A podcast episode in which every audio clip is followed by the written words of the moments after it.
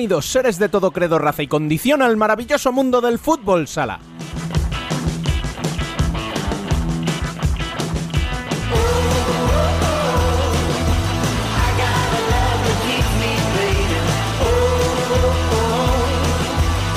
Tras el especial de la semana pasada, retomamos la actualidad deportiva para analizar esa Supercopa de España que conquistó Inter frente a Barça el pasado jueves. Además, de todo aquello que ha marcado las jornadas en primera división tanto masculina como femenina. Lo acompañaremos con una entrevista nada menos que a uno de los campeones de dicha Supercopa. Yemen volverá para traernos toda la actualidad del último parón de selecciones y lo más destacado en las ligas europeas.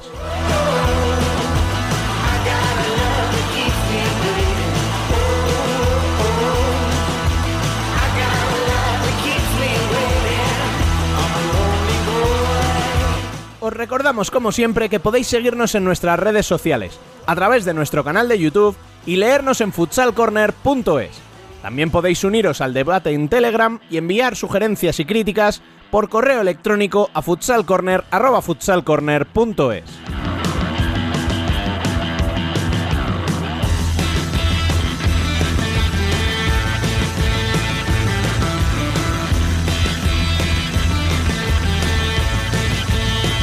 Al habla, una semana más, Rubén Robles. Sed todos bienvenidos a Futsal Corner, una visión global del fútbol sala.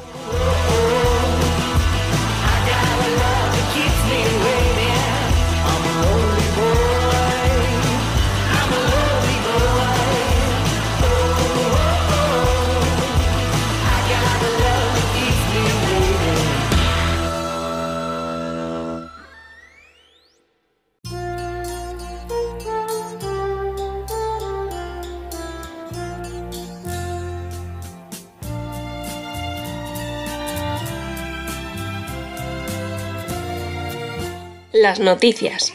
Unos que nacen, otros morirán. Unos que ríen, otros llorarán. Agua sin cauces, ríos sin mar. En orden cronológico, lo primero que debemos contar es que Movistar Inter se proclamó campeón de la Supercopa de España al vencer en el Wizzing Center de Madrid por 6 a 4 a Barça.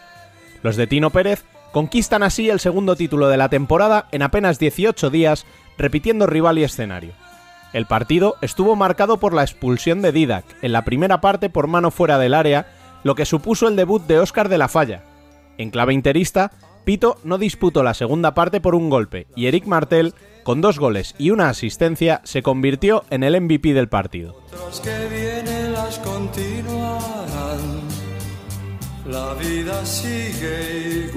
Ya durante el fin de semana, en la primera división masculina, se vivió una jornada de nuevo marcada por los aplazamientos, ya que los partidos que deberían enfrentar por un lado a Burela y El Pozo y por el otro a Córdoba y Valdepeñas no pudieron llevarse a cabo por positivos o sospechas de positivos en coronavirus.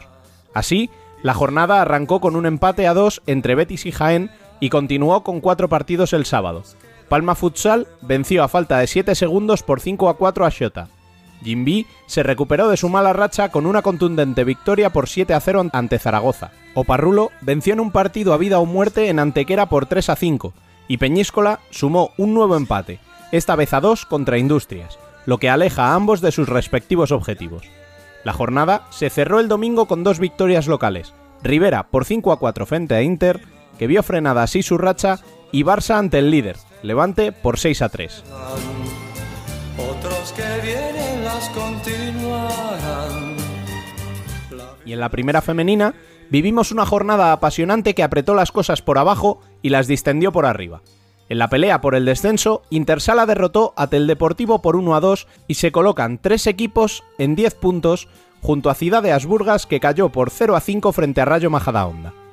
Amarelle se despega del descenso directo al vencer por la mínima a Shalok, que ha certificado así su descenso a segunda. Leganés y Universidad de Alicante volvieron a vencer por 2 a 1 a Sala Zaragoza y 1 4 a Peñas Plugues respectivamente.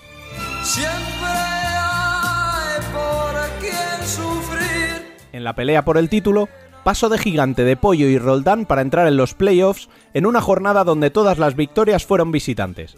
Las gallegas vencieron a domicilio al Corcón por 2 a 3, mientras que las murcianas lo hicieron por 0-5 a Móstoles. Ambos conjuntos ocupan tercer y cuarto puesto, dejando fuera de los playoffs momentáneamente a Torreblanca, que cayó inesperadamente ante Urense por 3 a 4, y cae al quinto puesto. En el duelo entre las dos grandes, Futsi se impuso por 1 a 2 a Burela y le arrebata el liderato. continuarán. La vida sigue. Y es turno ya para el café y turno de que hablen otros, porque yo me tengo que ausentar en el programa de hoy. Si me disculpáis, os dejo con Dani López para que sea él mismo quien os cuente, como siempre, la entrevista de esta semana. Muy buenas.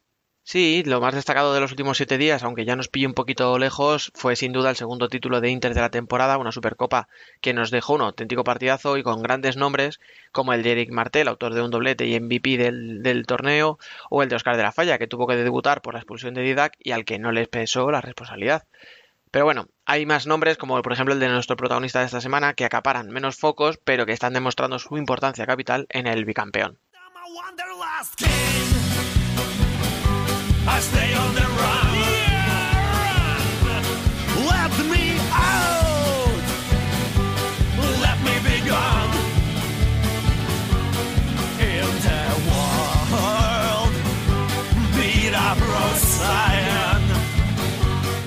Hoy nos tomamos un café con Cecilio Morales.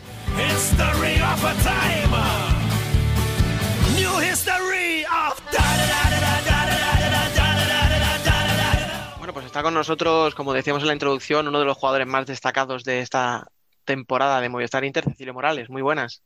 Buenas, Dani, ¿qué tal?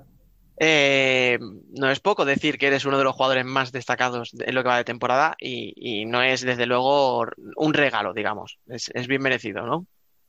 Bueno, yo creo que, que no soy el único que, ha destacado en el equipo. Creo que al final Inter en este año pues se quería consolidar como, como un equipo, como, como que la plantilla entera fuera un bloque. Creo que, que eso es lo que, lo, que hemos, lo que hemos hecho, lo que hemos demostrado y creo que con los títulos que lo hemos conseguido de una manera muy, muy compacta, no solo por, por eh, individualidades, sino por, por el bien de, todo el equipo y por el conjunto entero.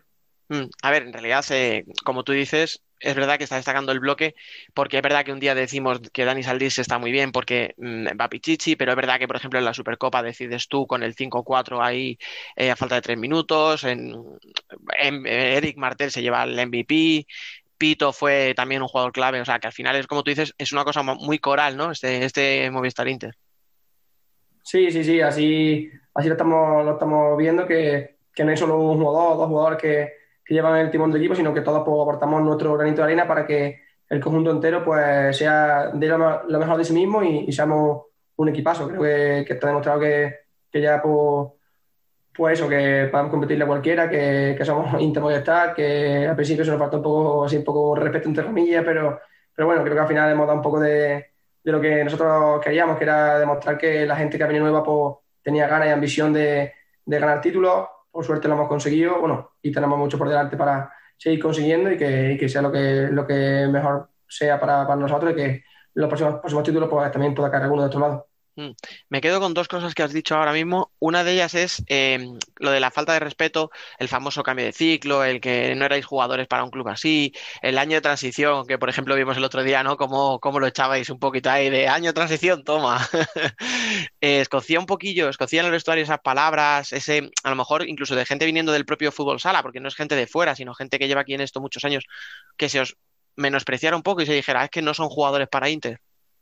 Bueno, yo creo que lo que, lo que te has dicho, creo que no es ni año de transición ni que nos falta de respeto. Lo que yo pienso personalmente es que eh, nos tiramos piedras contra nuestro tejado, porque si para tener una plantilla top hay que traer gente de fuera o que ganen muchísimo dinero, pues luego queremos que los nacionales seamos los mejores de- del mundo. Y, y si, si no nos valoramos nosotros mismos, pues nunca conseguiremos que, que te- nos, nos respeten, porque todos los jugadores que, que hemos venido a la plantilla de, de casi todos son nacionales. Y creo que, muchos de ellos, pues, podemos ser internacionales este año porque, no sé, porque se ha visto que, ha estado en buen momento, pero eso que te digo, creo que al principio lo que nos molestó un poco fue que, viendo que Inter apostaba por un equipo más nacional, que sí es verdad que el presupuesto bajó, porque, bueno, ya sabemos que jugar como Ririca o Adella o, los que se fueron, pues estaban en un estatus muy alto, pero, pero bueno, creo que al final eh, lo que ha demostrado Inter es que haciendo las cosas bien y, fijándose en el producto nacional, también se pueden ganar títulos. Mm. Y esos títulos, de momento son dos en 18 días, eh, los dos contra Barça encima, o sea, que no, que no son ni mucho menos fáciles de ganar. Yo no sé si esperabais realmente, sí a lo mejor la imagen que habéis dado, pero no sé si esperabais ganar títulos tan pronto y, y además Copas de España contra un equipo como Barça.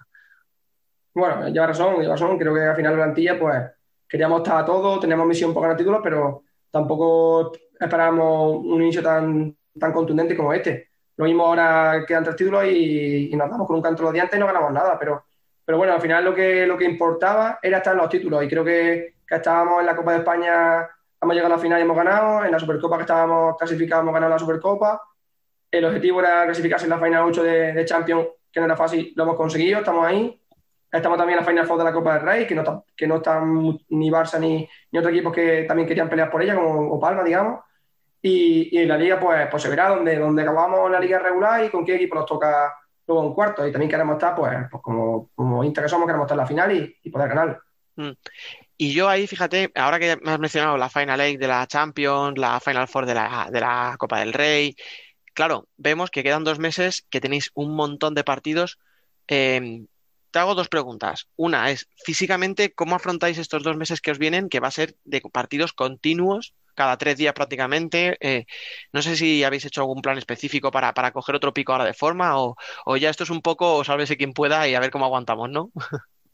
Ya venimos, ya venimos de, de ese nivel de, de competición, porque creo que desde diciembre la mayoría de la plantilla no ha descansado un solo día. Hemos estado jugando en tres semanas, fin de semana, luego ha habido dos, dos, dos parones de selección que también había jugadores que han ido con la selección, luego ha venido la Copa, luego ha venido la Supercopa, Platilla al pasado que, que, que, no, que no hemos metido en jornadas que hemos jugado martes, jueves y domingo. También. Creo que, que es seguir con la misma eh, dinámica de, de- del torneo, pero, pero sí es verdad que, que recuperamos jugadores lesionados como Polo o Lucas, que, que han estado un par de meses ahí en el dique seco y creo que ahora pues, pues nos van a ayudar para, para el resto de, de temporada que queda, que, que no es fácil, que también es muy importante, la Final Eight, la Final Four, luego la, el playoff.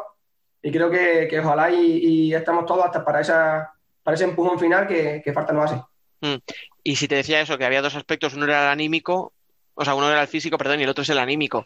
Yo no sé si eso de que ahora ya no podéis ir de, entre comillas, tapados. Soy Movistar Inter. O sea, nunca vais a ser tapados ni vais a ser un outsider. Siempre sois favoritos.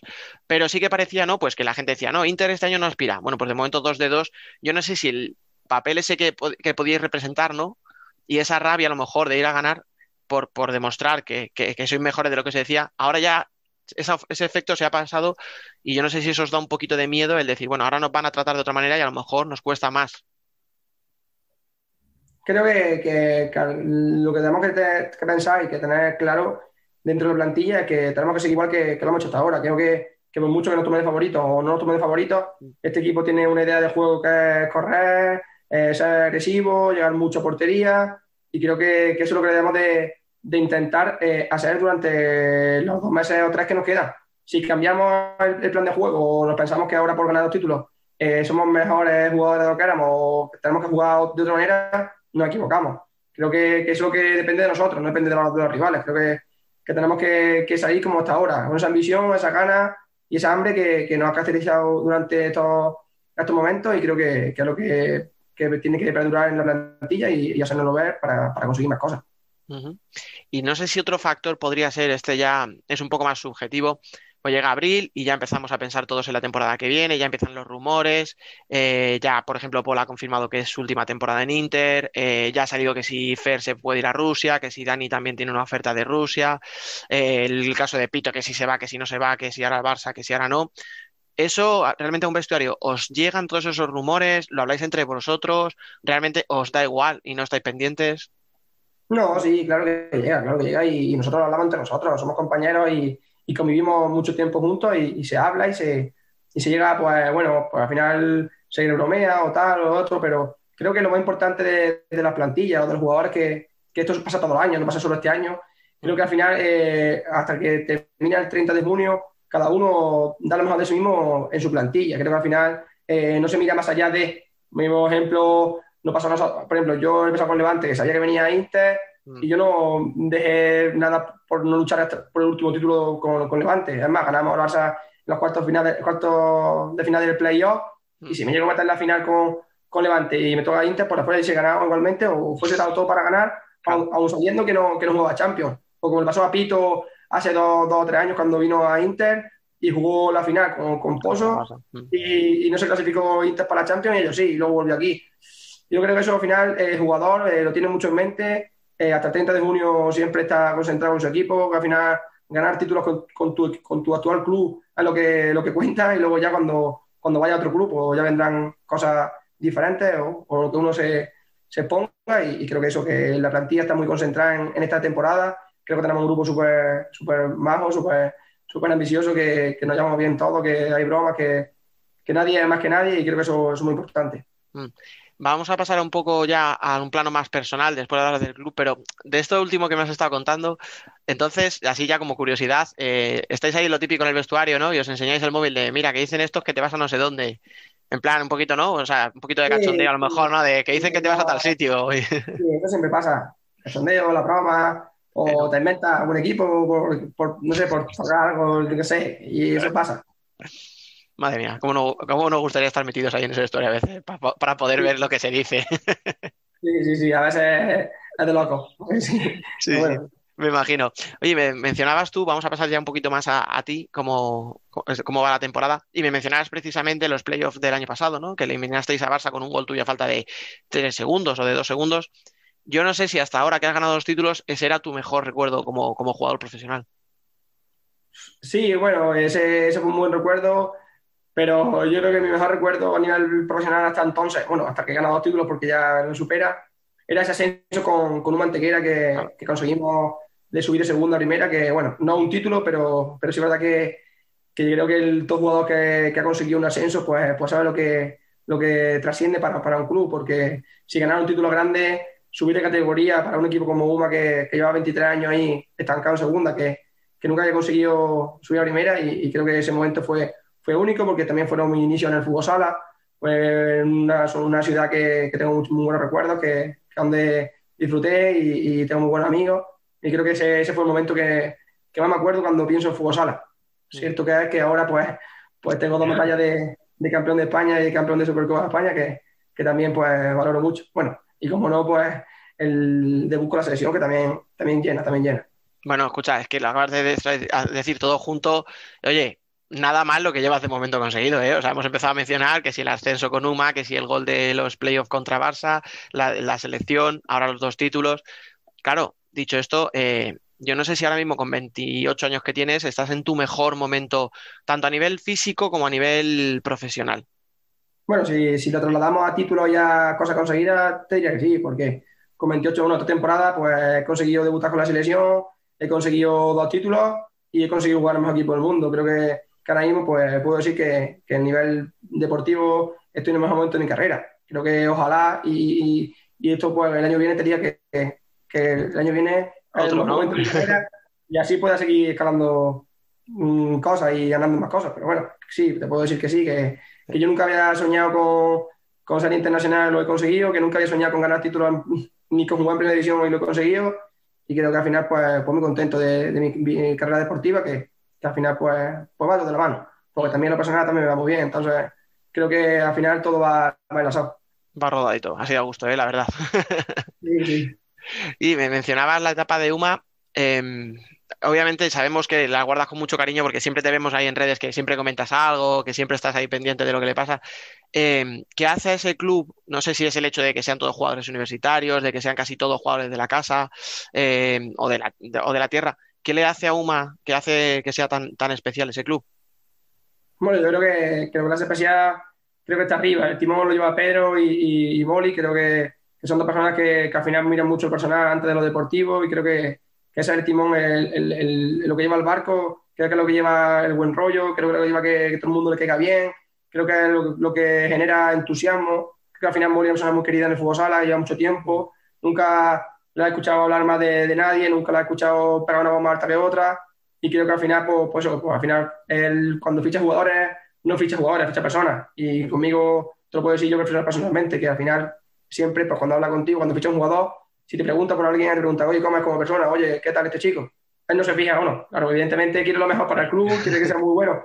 Pero que si tiene que poner en la balanza a un jugador muy, muy bueno y que dé problemas, y un jugador mediocre que no dé problemas, tengo claro que ficha mediocre porque, porque él quiere que, en el vestuario haya sintonía, que, que en el día a día sean buenas personas, que, que no haya mal rollo, que, todo, que todo fluya bien y creo que, en eso se basa la UMA, que, siempre hay un equipo que cae bien, que a todo el mundo le gusta que, gane y, que ojalá, y, que está difícil, pero que ojalá y se quede otro año en primera, ¿por qué? Porque la ciudad y el club lo merece. Mm, Es complicado, sobre todo este año, tal y como está la clasificación y con todo lo que tienes que, con, con todos los equipos que bajan, va a ser, va a ser complicado. Y claro, hablabas de Molly y, es que pasas de un entrenador como Molly a otro como Diego Ríos que a lo mejor no había ni nacido cuando Molly ya estaba entrenando. O sea, realmente eso a un jugador, ese cambio de un entrenador que lleva 40 años a un chico que es casi, casi de tu edad, como aquel que dice, eh, ¿cómo se lleva ese cambio? Bien, yo creo que cada uno, cada entrenador tiene, tiene su estilo, tiene su manera de, de conseguir que, que el jugador se motive o de, conseguir que, que, el jugador esté con él. Y creo que, son muy diferentes, es verdad, porque que Molly es mucho más apasionado y Diego es más, más de pizarra. Y creo que, que son las diferencias que, que tiene entre uno y otro. Al final creo que vamos a hacer la experiencia de que Molly pues, pues cree que lo emocional es lo que, lo que llega más al jugador. Y, y Diego pues, al final está empezando y creo que tiene muchos conceptos en su cabeza y muy buenos y creo que lo otro quiere transmitir todo y creo que, eso también es muy bueno. Y no, adaptarse, creo que, que, el jugador cuando llega un equipo o cuando llega un entrenador al equipo de, del jugador, creo que la única manera de, jugar y de, y de, pasárselo bien es adaptarse a lo que, a lo que vienen, al entrenador, al club, a, la, a las adversidades y creo que con Diego va a estar bien, o eso, eso pienso y creo que también disfruté en su etapa. De hecho, a ver, también como que, te, o sea, aparte de que tuviste años muy buenos en Levante, se te, se te, recuerda con mucho cariño, es que la prueba es que acabaste en un equipo como Inter. Y claro, hablando de entrenadores, o sea, no sé si el paso otra vez a un entrenador como Tino vuelve a ser un poquito, ¿no? Digamos, a un estilo más molly, más pasional, más, no sé si incluso un juego a lo mejor que te favorece más, juego directo, mucha presión. No sé si, si el cambio en ese sentido es un poquito a mejor, dentro de que Diego te ofrecía muchas cosas, claro. Bueno, yo no diría que sería ni mejor ni peor, sino diferente. La verdad que el estilo de, de Tino pues mucho más directo, mucho más, más jugar a la espalda y el, el juego de Diego era más, más táctico. Y creo que sí, que mis cualidades, pues a lo mejor viene mejor el, el, el, juego de Tino, pero, pero es verdad que con Diego no tengo, no tengo ningún, punto, no ningún problema o ningún mal dato porque yo también jugaba muchos minutos con Diego, claro, no, eh, me, ponía, me ponía situaciones de uno para uno, también me ponía llegada con pivos eh, también en el, la faceta goleadora también, también fui más, uno de los goleadores del equipo. No puedo quejarme de lo que, de lo que Diego me, me pedía, que es cierto que también lo que le agradezco a Diego es que, que también aprendí a defender de una manera más agresiva o, o, o, mejor, digamos, porque es verdad que yo pues, tenía unas carencias defensivas que, que eran notables y con Diego pues, pues me desempeñó que, en que tenía que, que mejorar esa faceta y, y, creo que una de las cosas que, que Diego me hizo mejorar como jugador fue esa era un jugador que defendía mucho más, que defendía con más intensidad o con más, estilo y creo que, que también se lo agradezco a Diego. Me está recordando mucho esto que me está, esto última respuesta a cuando hablé hace unos meses con Esteban. Y es que estaba pensándolo porque, claro, en el fondo sois dos jugadores que por, a lo mejor por físico no, no parece que seáis el idóneo, ¿no? Para jugar de espaldas o para jugar de pivot, que es verdad que Esteban hace mucho más la función de pivot a lo mejor que tú, que tú tiendes un poquito más a tirar al ala, lo que tú dices con un pivot a lo mejor más, más fijo, pero yo no sé si en ese sentido lo que ha buscado Diego es un jugador básicamente un poco parecido a lo que tú hacías, ¿no? A la función que tú desempeñabas el Levante, y si tú ahora cuando le ves jugar, un poco te, te sientes identificado con él. Sí, bueno, lo que yo pienso que, que Diego, pues cuando ve a un jugador, él intenta sacar lo máximo de, de, sí mismo, y creo que con Esteban vio un potencial que, que él no, no, pensaba que tenía, que era el juego de espalda, que lo está haciendo muy, muy bien, y además también, como, como tú bien dices, creo que me, me recuerda un poco a Esteban porque también lo pone a defender individual a, a jugadores de, de ataque, Ajá. que no es fácil, y también veo a Esteban que, que, sufre, pero que lo hace bien, que es rápido, que es intenso, que muerde, y creo que a veces me, me siento reflejado en él en algún momento en, en la pista. Yo creo, sí. pienso que, que Esteban está muy bien con Diego, que, que Esteban va a disfrutar mucho y siempre recordará a Diego porque lo está haciendo también un buen jugador. Hmm. Sí, sí, ya te digo, es que me ha recordado mucho tu respuesta porque digo, yo creo que si las ponemos a las dos respuestas serían prácticamente iguales. Y bueno, luego ya llegamos a Inter. Eh, no sé con cuánto tiempo de antelación eh, se concreta tu fichaje y sobre todo cómo llevas esos últimos meses con todo lo que pasó, la pandemia, tal, con tu fichaje ya cerrado. Si hay dudas de decir, bueno, a ver ahora qué va a pasar cuando volvamos a competir, a ver si este club me sigue queriendo. Yo no sé si, si en algún momento dudas que pueda pasar algo raro o tú tenías claro desde el momento en el que hablas con Inter que, eso va para adelante. No, sí, yo tenía claro que iba, que para adelante.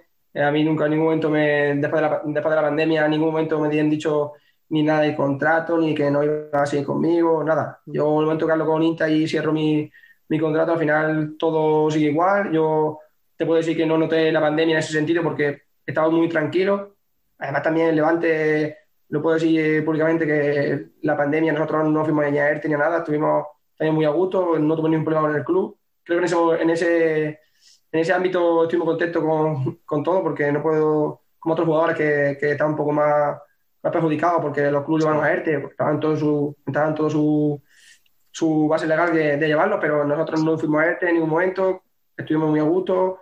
Eh, yo acabé muy- bien con Levante y, ahí igualmente pues empecé muy bien con Inter. Creo que no puedo quejarme de nada y, y así, y así es. Mm. Me acuerdo cuando hablé con, con Dani, con Dani Saldise, y, y hablábamos del momento, ¿no? en el que Inter te llama y te dice, oye, quiero que vengas, tal, y sale el rumor, sale ya el rumor público y me decía, hostia, me di cuenta en ese momento de lo que era fichar por Inter, porque de repente en ese, en un día me llamó más gente que en toda mi vida. Yo no sé si tú, que estabas en Levante, que estabas también luchando por los playoffs, etcétera, tienes un poquito esa sensación de decir, hostia, esto es otra dimensión. O sea, llega un club que es totalmente distinto y que mediáticamente está a otro nivel. Sí, sí, creo que como Dani ha dicho, es verdad. Creo que cuando fichas por Inter, pues, pues todo el mundo pues, te valora en el sentido de que Inter es Inter. Por mucho que, que hablamos, Inter es el mejor equipo del mundo y creo que al final todo jugador quiere jugar ahí, por mucho que, que, que hablemos. Y cuando salió el rumor de que, de que iba a Inter, eh, todo el mundo me escribió, o todo el mundo me, me felicitaba o quería saber de mi fichaje. Sí, es verdad que, que sonó mucho y que, que puede ser el, el momento que más, que más boom en mi carrera, pues, pues sonó.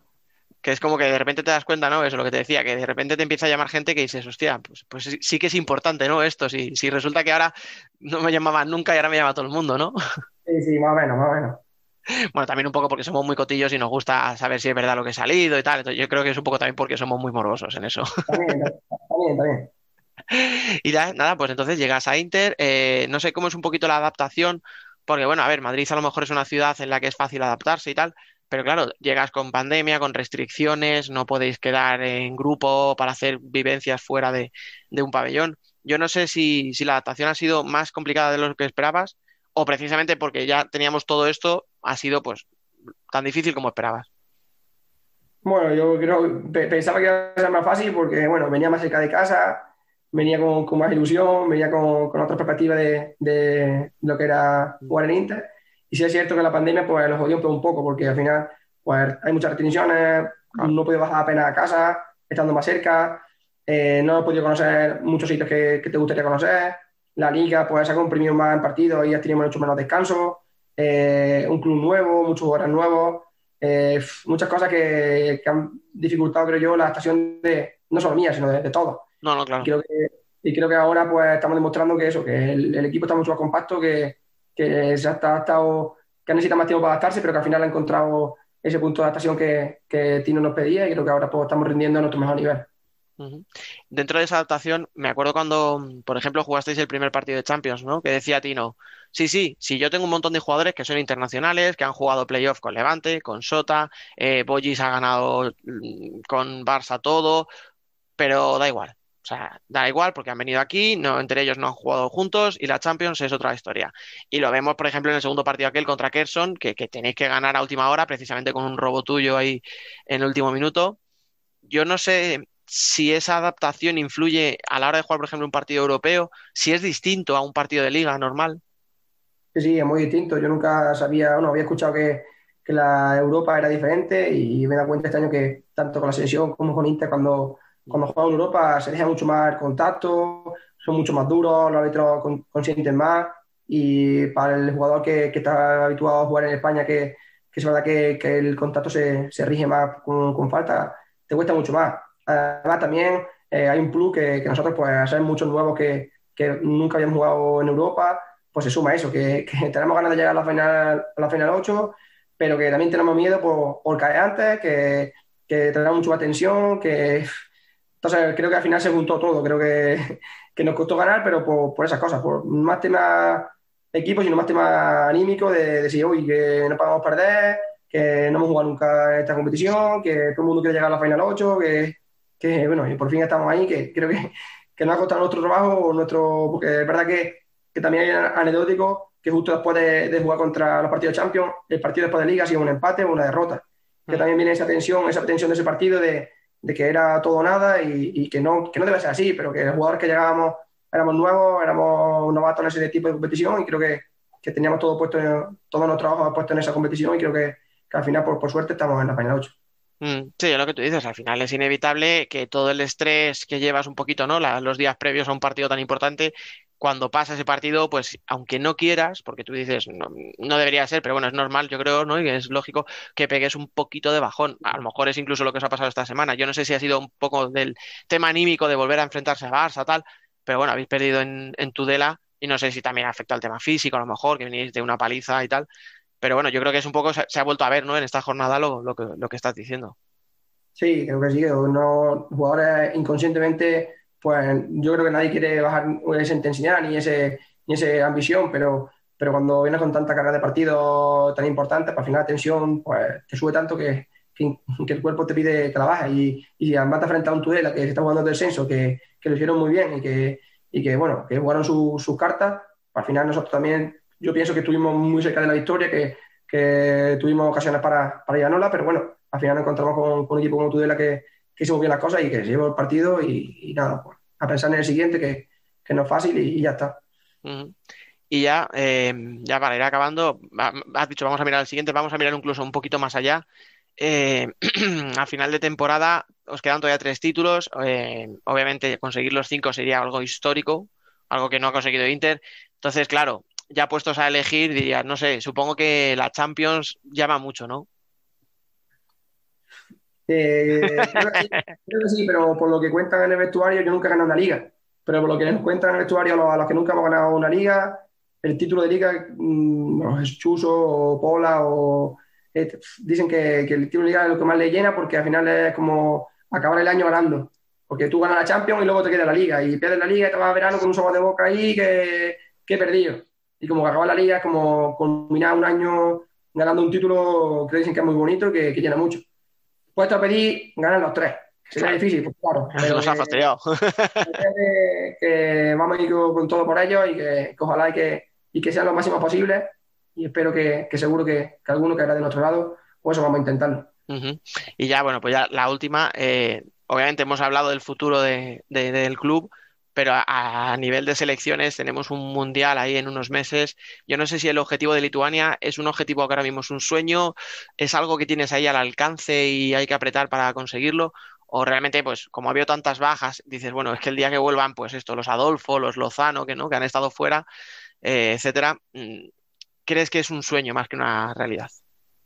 Yo siempre he dicho que lo mismo con la selección. Antes de ir, como cuando he ido, creo que, que al final ningún jugador creo que se tiene que poner como objetivo eh, estar en, en la selección, porque, porque dime tú a mí que si a nosotros nos dijera tienes que hacer 20 goles para ir a la selección, pues te lo marcaría como un objetivo, pero, pero nadie sabe que, que el seleccionador tiene, tiene su- sus cartas, es muy complicado eh, con tantos jugadores nacionales tan buenos elegir a, a 15 y creo que al final el jugador, pues bueno, yo de mi parte lo que pienso, opino que, que tengo que darlo todo con mi club, que tengo que ser lo mejor posible, eh, ser ambicioso con el club, montar objetivos con ellos porque es cuando, donde los tenemos. Y que si algún día vuelve a llegar eh, Fede y me vuelve a convocar para la sesión, pues, pues tomarlo como, como agradecimiento y, y hacerlo lo mejor posible, que nunca se sabe cuándo será la última vez. Y así lo tomé anteriormente, que las dos veces que, que fui con la selección, pues me lo tomé como, como eso, como la última vez que, que, que pudiese ir, me lo tomé con mucha ambición, con muchas ganas y creo que, que eso es lo que, lo que me espera, que si algún día voy, pues daré lo mismo, pero nunca nadie me, me asegura que vayan y, está muy complicado ir y así que sí, lo tomaré como un sueño, otro sueño más y, nada, a, pensar en, en Inter, que es lo único que, que es verdad que no puedo conseguir objetivos. Y como después de esta entrevista ha quedado bastante claro que de momento estás cumpliendo un montón de sueños, estás en un momento muy bueno, pues oye, ¿por qué no decir que sigue siendo un sueño ir con la selección? Porque de momento se te están cumpliendo todos. Así que nada, por mi parte solo darte las gracias por el ratito que hemos pasado y desearte mucha suerte para lo que queda de temporada. Gracias a ti, Dani, ha sido todo un placer. Tenía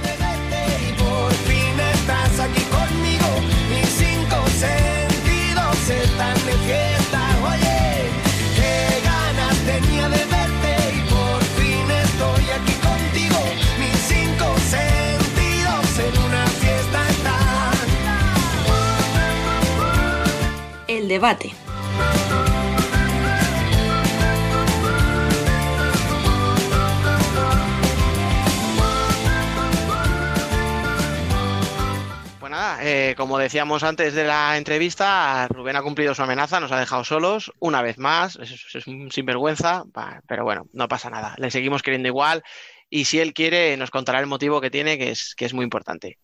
Así que nada, eh, por aquí tenemos como siempre a Biel, muy buenas. Muy buenas, ¿cómo va? Incorporamos esta semana, tenemos aquí una mezcla de veteranía y juventud. Ignacio Casillas, muy buenas. Hola, buenas tardes chicos, ¿qué tal? ¿Cómo estáis? Bien, bien, ¿y tú? ¿Cómo va todo por ahí? Bien, bien, con, con un tiempo un poco mejor, así es que bueno, mm, con, con la sonrisa más, más grande, porque vamos, hemos pasado una El época buen, que nada buen más que llover, tiempo, llover. el buen tiempo en Polonia que son 5 grados o por ahí. Sí, 10 graditos tenemos, pero por lo menos no llueve ni nieva, o sea que ya es algo.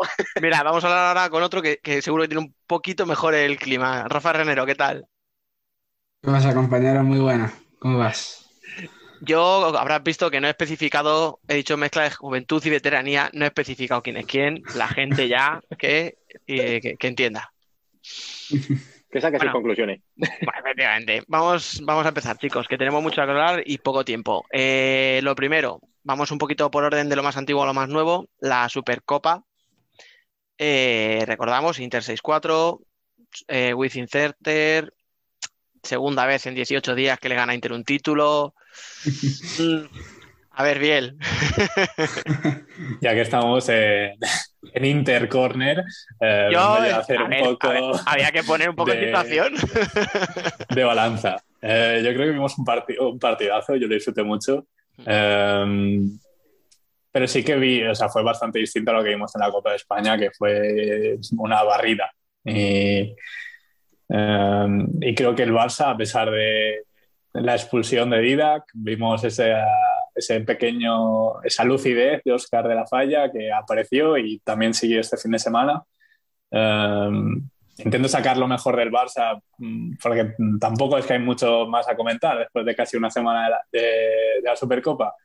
Y, y bueno, Inter a lo suyo. eh, ya no es sorpresa ni hablamos de, na- de nada nuevo.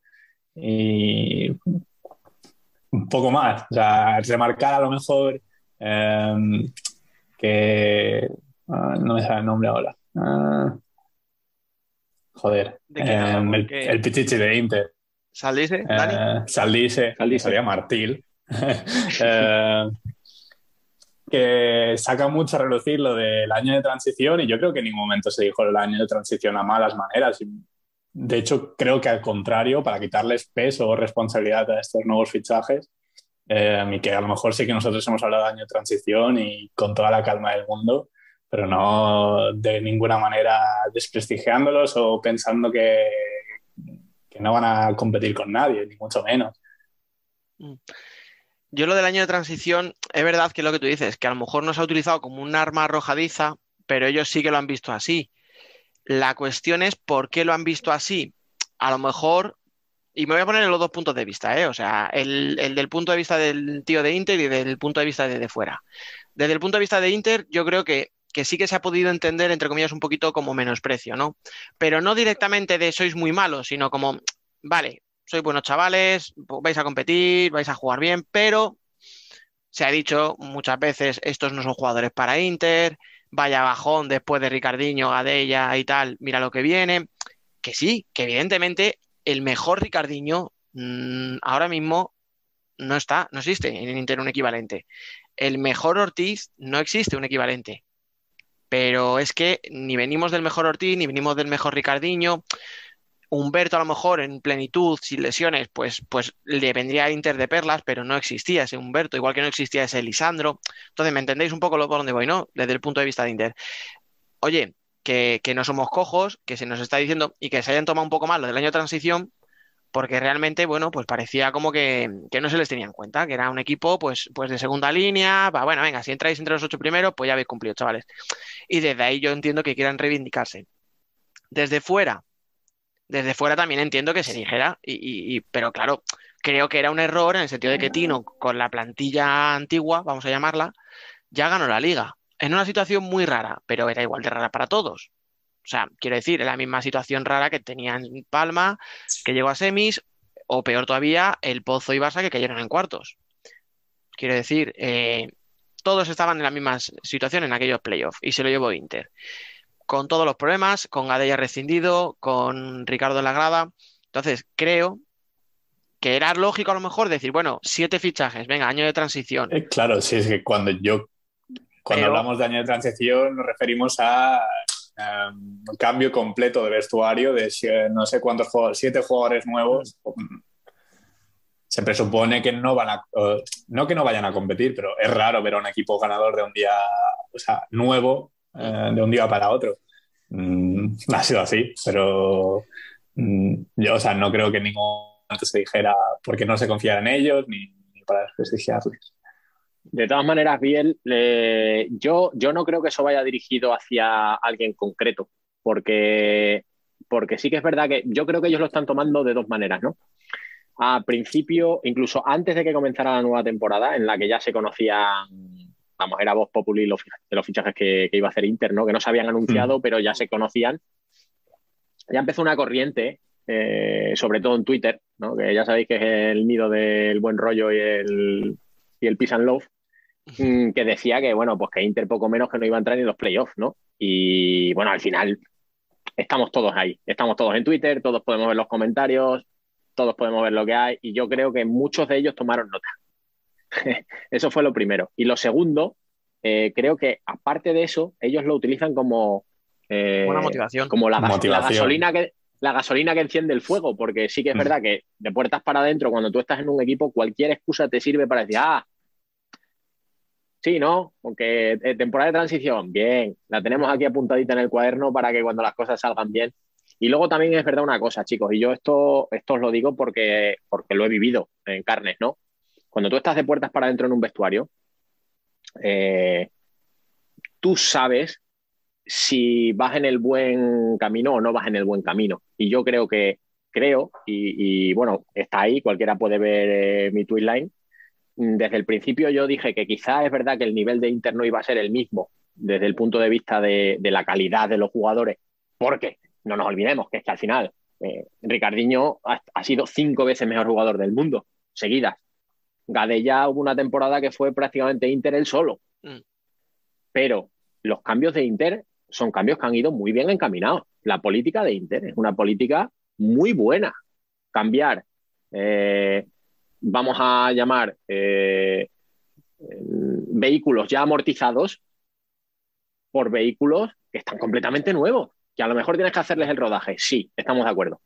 Pero que te van a dar, eh, te van a dar una cosa que ya no te daban los vehículos usados, que es ambición, ganas de ganar, ganas de hacerlo bien, escaparate. Al final, Ricardinho, Ortiz, Gadella, Humberto, ¿qué escaparate necesitan? Ninguno. Ya lo han gastado. Pero ¿y la gente que viene? La gente que viene se quiere comer el mundo. Y creo que eso Inter lo está aprovechando muy bien, porque si también escuchamos los fichajes que va a haber el año que viene, son fichajes del mismo corte. Gente que ya lleva tiempo en la élite, pero que aún así tiene que dar el paso. Entonces yo creo que es, va- van por ahí un poco los tiros. Eh, yo la verdad que a Inter lo veo que tiene un proyecto campeón de futuro y me acuerdo que cuando llegó Tino Pérez el año pasado se le criticó bastante Claro. y resulta que al final está rindiendo e incluso yo creo que antes de lo, de lo previsto porque no, no nos olvidemos que de los tres últimos títulos importantes los ha ganado Inter. Y como dice Ignacio, los fichajes para el año que viene, los refuerzos, eh, son del estilo al de esta temporada, aprovechando el mercado nacional al máximo. Eh, como el fichaje, por ejemplo, de Rafa López, eh, cierre cordobés. Y yo creo que además tiene un buen proyecto de equipo, algo que eh, en- bajo mi punto de vista creo que le pasa, que, no le ocurre al equipo contra el que ganó, que fue al Barça, que yo creo que juega más a fastidiar a Inter en los fichajes que, que realmente reforzar su plantilla para hacer un equipo compacto, no sé cómo lo ves. Es que, a ver, la política de fichaje sería otra historia. Y ojo, que no es hablar solo bien de Inter, ¿eh? Que, que Inter, por ejemplo, hablando de fichajes, los fichajes los está gestionando tan bien como mal está gestionando las salidas. ¿Vale? Estamos de acuerdo. Por ejemplo. Porque Pola ha tenido que ser él el que diga que se va, porque en el club nadie le ha llamado para decirle te vamos a ofrecer algo, a la baja, al alza, o, o no te vamos a ofrecer nada, pero ni siquiera ha habido esa llamada, cosa que después de 10 años y siendo uno de los capitanes me parece increíble. El tema de Alex ya lo hemos hablado en otras semanas, no, no hace falta volver, o sea, que no es todo bueno, ni mucho menos, pero en el tema de altas, pues fijaros, la gente que está sonando, pues oye, a mí, por ejemplo, pues Rafa López a lo mejor no me hace mucha ilusión, pero bueno, pues es un tío con experiencia que sé que, bueno, pues me va a rendir. Eh, joder, el ejemplo es Fer Drasler. Se hicieron una, ca- una cantidad de bromas con él que, que sí que hacía ese tío fichando por Inter y ahora resulta que es un drama que se vaya, o sea, a Rusia. Que bueno, y lo que tú dices, comparándolo con Barça, yo es que el problema es que en Inter sí que veo un patrón, por ejemplo, en los fichajes, Eso es. pero en el Barça veo un poco, pues, ya fichar al que despunta. O sea, despunta en Portugal André Coelho, me lo traigo, luego no le pongo. Y le pongo cuatro, minutos, eh, los últimos cuatro minutos de partido para defender por el jugador cuando lleva sin jugar 36. Vale, pues muy bien. Claro. Mateus, pues Mateus ha estado medio temporada sin, sin jugar y ahora está muy bien, pero está muy bien en ataque. Hablando precisamente de la Supercopa, fijaros cómo llega el 5-4. Hombre, que, que, que, Cecilio te viene de frente y se va de ti con una facilidad que tú no puedes permitirla siendo un tío del primer nivel en un equipo como Barça. O sea, y ahora, pues es que sonaba Gadella, ahora parece que ya Gadella pasa, Barça no, pero porque, bueno, pues porque se va a ir al pozo, porque no le ofrecen dinero, lo que sea, pero no hay un patrón, o sea, firmamos jugadores muy veteranos de repente, de treinta y tantos, nos traemos chicos muy prometedores, como André. Eh, no sé, yo tengo esa sensación No tienen a lo que necesitan. Claro, o sea, que no hay un Eso proyecto a lo mejor muy estable, que a lo mejor la situación en el Barça y Biel controla más de esto, no ayuda. El hecho de que haya un director deportivo hoy, mañana haya otro, eh, que un presidente no le interesa el fútbol sala y ahora llega otro que sí que más, más futbolero, bueno, pues no sé, a lo mejor todo eso influye y a lo mejor ahora cambia, pero da un poco la sensación de que, bueno, pues van dando un poco bandazos y ganan por inercia porque tienen tíos que son buenísimos. Porque tienen los, o sea, fichaje de los mejores. No sé cómo va a estar ahora el tema de director deportivo ni qué cambios va a haber, porque no se ha anunciado nada más que eh, quién es el directivo responsable de la sección, que es Aureli Mas. Eh, pero no se anuncia ni si Chuslao sigue siendo manager, manager general de, de la sección, si no se sabe nada del organigrama, ni qué políticas, si al final eh, pito sí, pito no, qué tipo de fichajes vas a hacer. Pero vamos, o sea, lo que tiene que hacer el Barça es copiarla, no copiar, pero buscar el. Si tiene de verdad problemas económicos, copiar lo que está haciendo Inter. Mm, Claro, y buscar un proyecto rumbo. de ese tipo. Un Sí. rumbo definido, bien. Sí, sí, totalmente. Totalmente. A mí me da la sensación de que el Barça lleva. Es verdad que ha, ha habido ciertos resultados, ¿no? Ganaron la liga de hace dos años y demás, pero a mí me da la sensación de que es el típico niño eh, toca pelotas mimado que va al padre, ¿no? Dichoso. Pa, pa, pa, pa, y el padre dice, niño, toma el dinero y déjame en paz, ¿no? Pues, pues exactamente igual, ¿no? Es que ahora quiero esto. Bueno, pues lo fichamos, pero luego no sabemos dónde encaja en nuestro esquema, ¿no? No sé, de- tenemos el ejemplo de Rullet, por ejemplo, el Levante, de Ribillos, joder, que más líderes en la liga, ¿no? Y sin embargo, el Barça no juega ni un minuto. ¿Para qué tienes a esos jugadores aquí, no? Y ahora, Eh. pues lo que. Eh, sí, sí, No, termina, sí, termina, te, iba- a mencionar, sí. No, Ah, no, vale. que lo que decías tú un poquito, ¿no? Sí, lo que decías tú un poquito con, con Mateus, con Coello. Con... Coello ha quedado pues, especialista defensivo en el, en el 5 contra 4 y ofensivo en el 5 contra 4. Joder, te traes a un tío de Portugal de Lisboa para utilizarlo en las jugadas de 5 contra 4. Un tío que es titular con Portugal y que si le ves jugando los derbis contra, contra Sporting, era el tío que llevaba la manija del partido. Pues, Vale. eh, eh, encuentros que no, no pueden ser más competitivos que eso. A ver, Sí. eh, yo al respecto se me ha ido el santo al cielo de lo que iba a decir. Sí, la verdad. iba a decir algo y se me ha ido. Así que dale tu Rafa, y ahora intento recordar. Uno de los claros ejemplos es el, el rumor del fichaje de Pito por el Barça. ¿El Barça realmente necesita a un pibas como Pito? Hombre, como necesitarlo todo el mundo, que era uno de los mejores jugadores, ¿no? Pero en el esquema del Barça es una pieza que falta, yo creo que hay otras piezas que faltan antes, sinceramente. Perdón, ya me he acordado lo que iba a decir. Y es que, ¿sabe- ¿sabéis lo que pasa? Que mi cerebro ha pensado, vas a decir algo bueno de Andreu. Y entonces mi cerebro ha hecho, ha hecho el cable pelado y se le ha ido, perdón. No, quería decir que al hilo de lo que tú estabas diciendo, Ignacio, del tema de fichajes, de lo que estabas diciendo tú, Rafa, ¿no? Que vos que es un poco como el que va al recreo y compra cromos.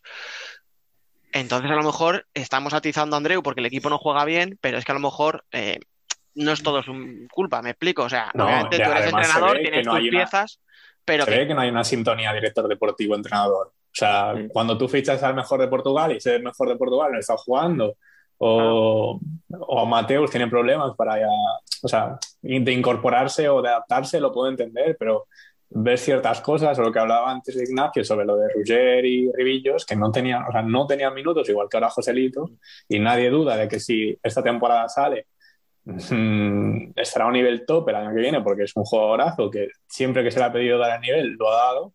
Em, es porque no hay sintonía, no van a una el director deportivo y el, y el cuerpo técnico. claro, a eso voy. Que a lo porque hay- mejor es mejor, o sea, Sí, a lo sí, mejor es verdad que el hecho de que no juegues bien con los mimbres que tienes, puede que sí que sea responsabilidad tuya, pero es verdad que a lo mejor lo que dices tú, Biel, si no hay esa sintonía, y decía Rafa, pues a lo mejor Pito es lo que necesita el Barça, pues es que a lo mejor no, porque Barça juega con un 3-1. O juega Ferrao, o juega Chimbiña, que no es un pivo como Ferrao, evidentemente, pero también hace esa función. Si juega Pito con. O sea, si, si ficha por el Barça, ¿qué le va a utilizar? ¿De pivot puro, que ya estamos viendo en Inter que no es su especialidad, que no es tal? Eh, ¿de ala? Pero para eso tienes, por ejemplo, a Diego. ¿Qué vas a hacer? ¿Vas a combinar a Pito con Ferrao? ¿Y quién defiende? Ah, Entonces, claro, es lo, que, lo que dices, es un jugadorazo. Hombre, pues bien le viene a cualquiera, pero a lo mejor es verdad que no es lo que necesita el Barça. Y por ahí a lo mejor pues se entiende que Coelho no tenga minutos, o se Claro. entienden cosas como Ruller hace dos años, Claro. etcétera. Aparte que el estilo del jue- de juego del Barça es que no es para Pito, porque Pito es un jugador coast to coast. Co- Pito necesita espacio. Mm. Necesita echarse el balón largo, que luego un virtuoso en el regate, es cierto, en el dribbling, pero necesita espacio, necesita correr, necesita desarrollar la zancada que tiene. En el Barça va, va a desarrollarla. Si el Barça es saque de Didas aferrado y, y nos movemos todos, es que no. Es que lo mires por donde lo mires. Y luego yo creo que con, con respecto a lo que decíais vosotros, chicos, de la falta de sintonía, es que también hay una laguna muy grande de liderazgo por parte del, del- del cuerpo técnico. Porque yo muchas veces veo los tiempos muertos de- de- del Barça y a mí me parece mucho más entrenador de Andrés que Andreu. Yo, gente que sabe de esto, te lo dice, ¿eh? que ahí el que Entonces- controla es Miguel de Andrés. Claro, porque tú, por ejemplo, ves a, mm, ves a Tino y ves a Chicho, igual que Chicho cuando estaba con, con Velasco, y se, y se ven muy claramente los papeles que tiene cada uno. Pero es que yo en el Barça no veo realmente ese- esos papeles, es decir, y en fútbol sala ser un alineador no te vale, ¿eh? Mm. A ver, digamos que en otros banquillos hay más intervencionismo, vamos a decirlo así, ¿no? Sí, lo podemos decir así. Por ser elegante, vaya. Sí, sí. Oye, No, desde el respeto siempre, ¿no? Pero bueno, a ver, si, escúchame, si yo mm, nunca lo he ocultado, a mí Andreu no es un entrenador de mi gusto, o sea, y cuando ha hecho cosas buenas, yo se lo he reconocido, o sea, yo me acuerdo totalmente. partidos de decir, ole, chapo, eh, y ha habido partidos, por ejemplo, eh, yo creo, por ejemplo, que aprendió, aprendió de la, de la Copa de España. O sea, empezaron igual los dos partidos, con 1-0 a favor, luego le remontaron, ¿vale? La diferencia es que esta vez no te vas del partido. Que no, le, que no es suficiente a lo mejor para un Barça decir, bueno, he estado en el partido hasta el último minuto. No, hombre, no es suficiente. Pero es que es más de lo que tuviste hace dos semanas que te dejaste ir. Pues oye, no sé si tiene algo que ver Andreu o no, pues quiero pensar que sí, que algo hizo, aunque sea simplemente a nivel de actitud para que los jugadores no se vinieran abajo. Entonces, oye, sus cosas buenas tiene, evidentemente, pero que no parece el mejor gestor para el Barça. A lo mejor tampoco es el tampoco tiene por encima el mejor director deportivo, no lo sé. No lo sé. Pero bueno. Y Bueno, hay que estar agradecidos porque le está dando vidilla a la, a la liga, Dani. Y dicho esto, eh, de Inter no hemos hablado y yo quería resaltar por lo menos la figura de Martel, que no es por el partido que hizo, sino por la Copa y por la Supercopa, al cual, por cierto, ahora que venimos de la entrevista con, con Cecilio, podemos decir que la idea era él y hubiera sido él, pero a estas horas, dependiendo de cuando lo escuche la gente, si no ha sido papá, pues está a punto de serlo.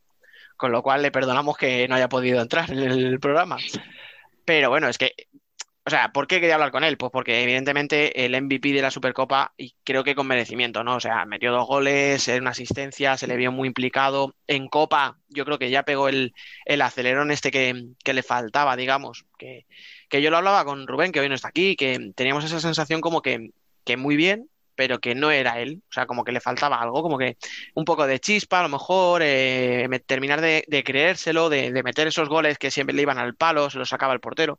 Y yo no sé cómo le visteis, pero yo creo que ahora ya sí que podemos hablar de que este chico, si sigue así, el año que viene puede ser el líder del proyecto sin, sin duda, ¿eh?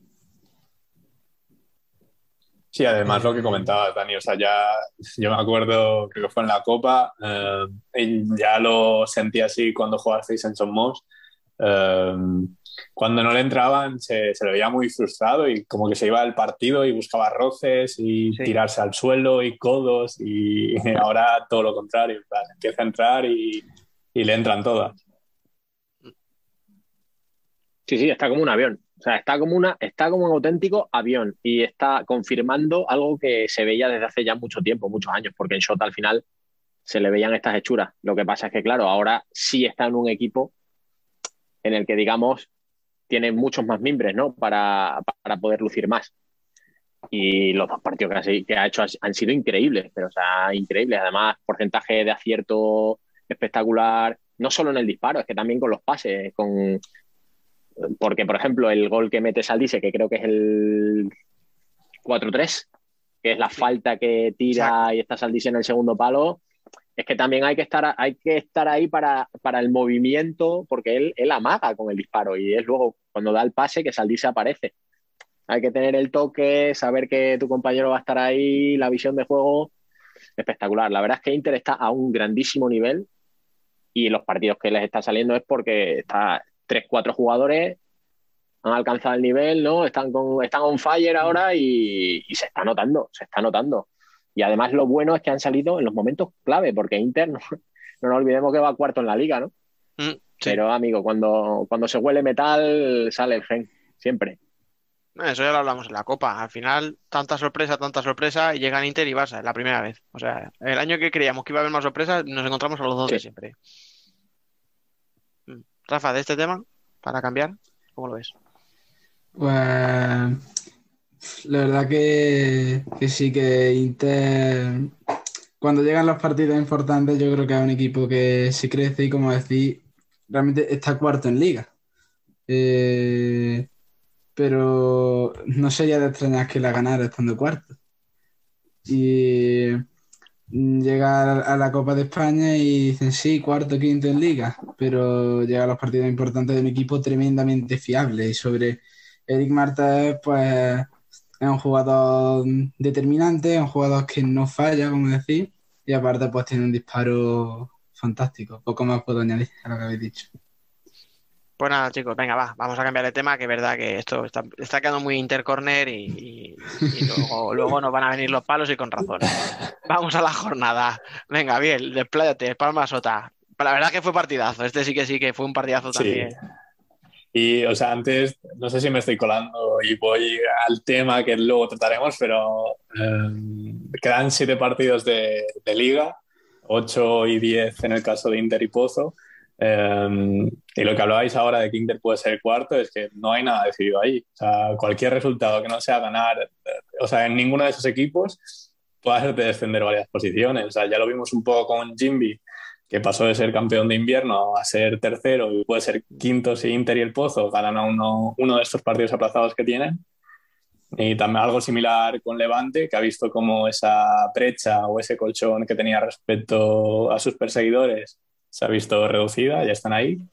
Y hay muchísima presión por no fallar en estos partidos. Um, en el Palma Chota, um, partido de los complicados, dan para Palma, porque todos sabemos cómo funciona y cómo juega Chota. Um, Palma se fue al descanso con 3-1 eh, y parecía una buena mitad y podías pensar que podías encontrar un partido que ya lo habías encarrilado y ni un poco. Se ponen 3-4 y menos mal de que Igor, que está haciendo un temporadón, lleva media temporada, no, no lleva ni media temporada aquí se ha adaptado súper bien y además en un momento clave, la lesión de Vilela, um, que se le echa bastante de menos e incluso de Marlon, que cuando falta un pivot suele ejercer él, eh, pues está Igor a tope. Y en el último minuto, y con un portero jugador, Raúl Campos, eh, a la tercera, después del tercer disparo, eh, mete el quinto. Yo, escucha, sobre eso solo un apunte nada más que quiero dar. Eh, lo de Igor. Es que es otro que ha dicho, adaptación mis mm, cojones, perdón por... Sí, sí, sí. ha llegado hace tres meses y el tío lleva como, o sea, se ha adaptado rapidísimo y encima es que está haciendo goles y lo que tú dices, sustituyendo a Vilela.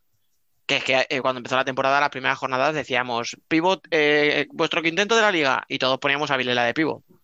O sea, que es que la misión era doblemente difícil, porque acabas de llegar y por el que tienes que sustituir. Y efectivamente, está jugando con un nivel de la leche, vaya.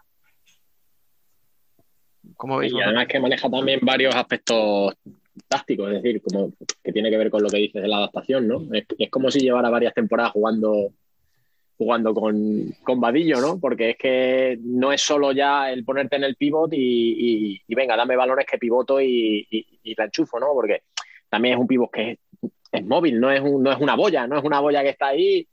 A mí me está gustando mucho, me está sorprendiendo mucho y, y la verdad que, como tú dices, Biel, tras la baja de, de Vilela, pues nu- nubes negras, ¿no? Sobre, sobre Palma y, y la- lo está solventando muy bien. Mm, A mí el partido me, me gustó mucho. Mm, No me gustó el primer tiempo de Shota, no me gustó. Me parece que mm, entraron sin mucho ritmo. Y no sé qué les diría luego Imanol en el descanso porque se pusieron las pilas, pero, pero a base de bien, ¿no? Eh, al, pa- al palo el Palma, porque se salvó de milagro. Y luego el último gol que, que anotó Palma, esas son, por, por deformación profesional lo digo, esas son las, las que a un portero lo hunden, ¿no? Porque la verdad que Asier se había sobrepuesto muy bien al error del primer gol. Quiero recordar que fue el primer gol, ¿no? Mm, fue un fallo ahí de bulto. Y, y luego se había repuesto muy bien durante el segundo tiempo, pero claro, son situaciones que no puedes permitir. Eh, yo creo que ahí, yo creo que Imanol al final del partido que fue a protestar a los árbitros, no sé qué iría a protestar, creo que fue un poco el pago de la frustración de la situación, porque con ese tiempo no puedes permitir que tu defensa, eh, valga la redundancia, permita tres, tres remates a, a bocajarro, no, no puedes permitirlo, ¿no? Yo si fuera entrenador estaría muy, muy cabreado y muy disgustado. Y también Shota, pues lo de siempre, arriesgando, arriesgando y siempre se le escapan por dos centímetros. Bueno, algún día tendrá que, tendrá que, que cambiar la balanza. Es así. Lo de, lo de toda la temporada. Sí. Yo voy a. mm, Había hablado vosotros de Palma, yo voy a hablar de Shota. Y yo creo que, pese a la mala, de- bueno, la decepcionante temporada en parte que están teniendo, yo creo que es un equipo al que hay que elogiar, porque es siempre un equipo atrevido, un equipo que, que regala muy buenos partidos. Y yo creo que es bueno que Shota esté en primera división, es bueno para el fútbol sala. Y la verdad que la temporada que están haciendo, pues no es. mm, Ahí tienes muchos jugadores nuevos, por ejemplo César, de- que llegó del Córdoba, y se han visto en una situación que yo creo que no se esperaban, pero, pero un equipo atrevido, y eso sí es verdad que, que hay que agradecerlo. Mm. A ver, yo diría que para mí, ¿eh? Para mí no es decepcionante cuando el propio Imanol ya te decía el año pasado, vamos a ver dónde estamos, vamos a ver dónde estamos. Y hablo con él- y hablas con él este año cuando ya sabes los fichajes y sabes qué plantillas tiene cada uno y te dice, vamos a ver dónde estamos, vamos a ver dónde estamos.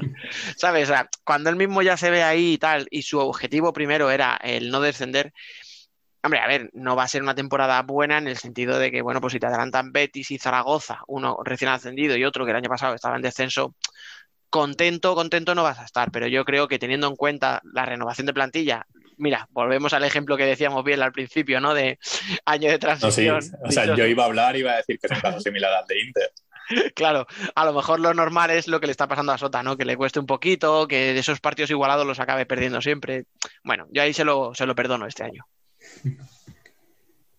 No, y además tiene jugadores que no tenían experiencia en primera, que son muy jóvenes. O sea, yo creo que es de bastante mérito estar donde están, viendo cómo está la parte de abajo. Y están demostrando cosas a, a fogonazos, ¿eh? es decir, tampoco que sea un equipo que sea plano completamente. Al Mm. contrario, es un equipo que da, da mucho espectáculo. Porque, Sí. Ya os digo, yo, el primer tiempo no me gustaron nada, pero el segundo tiempo empezaron como un vendaval y, y muchos de esos jugadores que no habían hecho nada durante el primer tiempo, pum, de repente empezaron a desbordar en banda, a disparar con más asiduidad y al final Imanol pues tiene que ensamblar esas piezas, ¿no? De, empezar a, a- a- a meter el, el gen Sota, ¿no? Que tenía, en, que tenía en otros tiempos. Hay que darle, yo creo que hay que darles tiempo. Es un equipo que, como os digo, no, a mí no me parece un equipo plano, me parece un equipo con muchas opciones. Y bueno, vamos a ver después de esta temporada qué piezas añade y demás. Y, y entonces podremos hacer una valoración con la red. No todos los equipos van a ser Inter después de una renovación de plantilla. Es lo que, es lo que tenemos que sacar en claro. Ni, ni el propio Inter va a ser Inter, mm, va renovándose año a año, o sea, tampoco nos flipemos. Vale, si os parece, eh, íbamos a hablar de los dos partidazos de la jornada, o por lo menos los que nos parecían, ¿no? Que era ese Palma Sota y, y el Barça Levante, pero como de Barça hemos hablado mucho y Biel nos ha introducido muy bien eh, el tema de la clasificación, etcétera, pues vamos a tirar ya por esa parte. Y ahí metemos a, Levante en el saco. Porque pasan las jornadas y seguimos viendo a Levante, Cartagena y Palma. Un día pierde Levante y lo aprovechan Palma y Cartagena. Cartagena estaba muy mal, pero ahora vuelve a ganar y sigue estando arriba. Eh, Palma no se baja de la burra, o sea, 27 jornadas. Algunos llevan 26, el Pozo 24, Córdoba también, ¿no? Anda por ahí, 20 y Córdoba tiene un partido aplazado solo. Uno nada más, el de esta semana. Vale, bueno, pues mira, va, va mejor que, que el Pozo. Entonces, eh, realmente, ¿creemos que estos tres equipos, Palma, Cartagena y Levante, pueden llegar a final de temporada como los tres primeros? Porque de momento llevan 27 jornadas demostrándolo. ¿Cómo lo veis?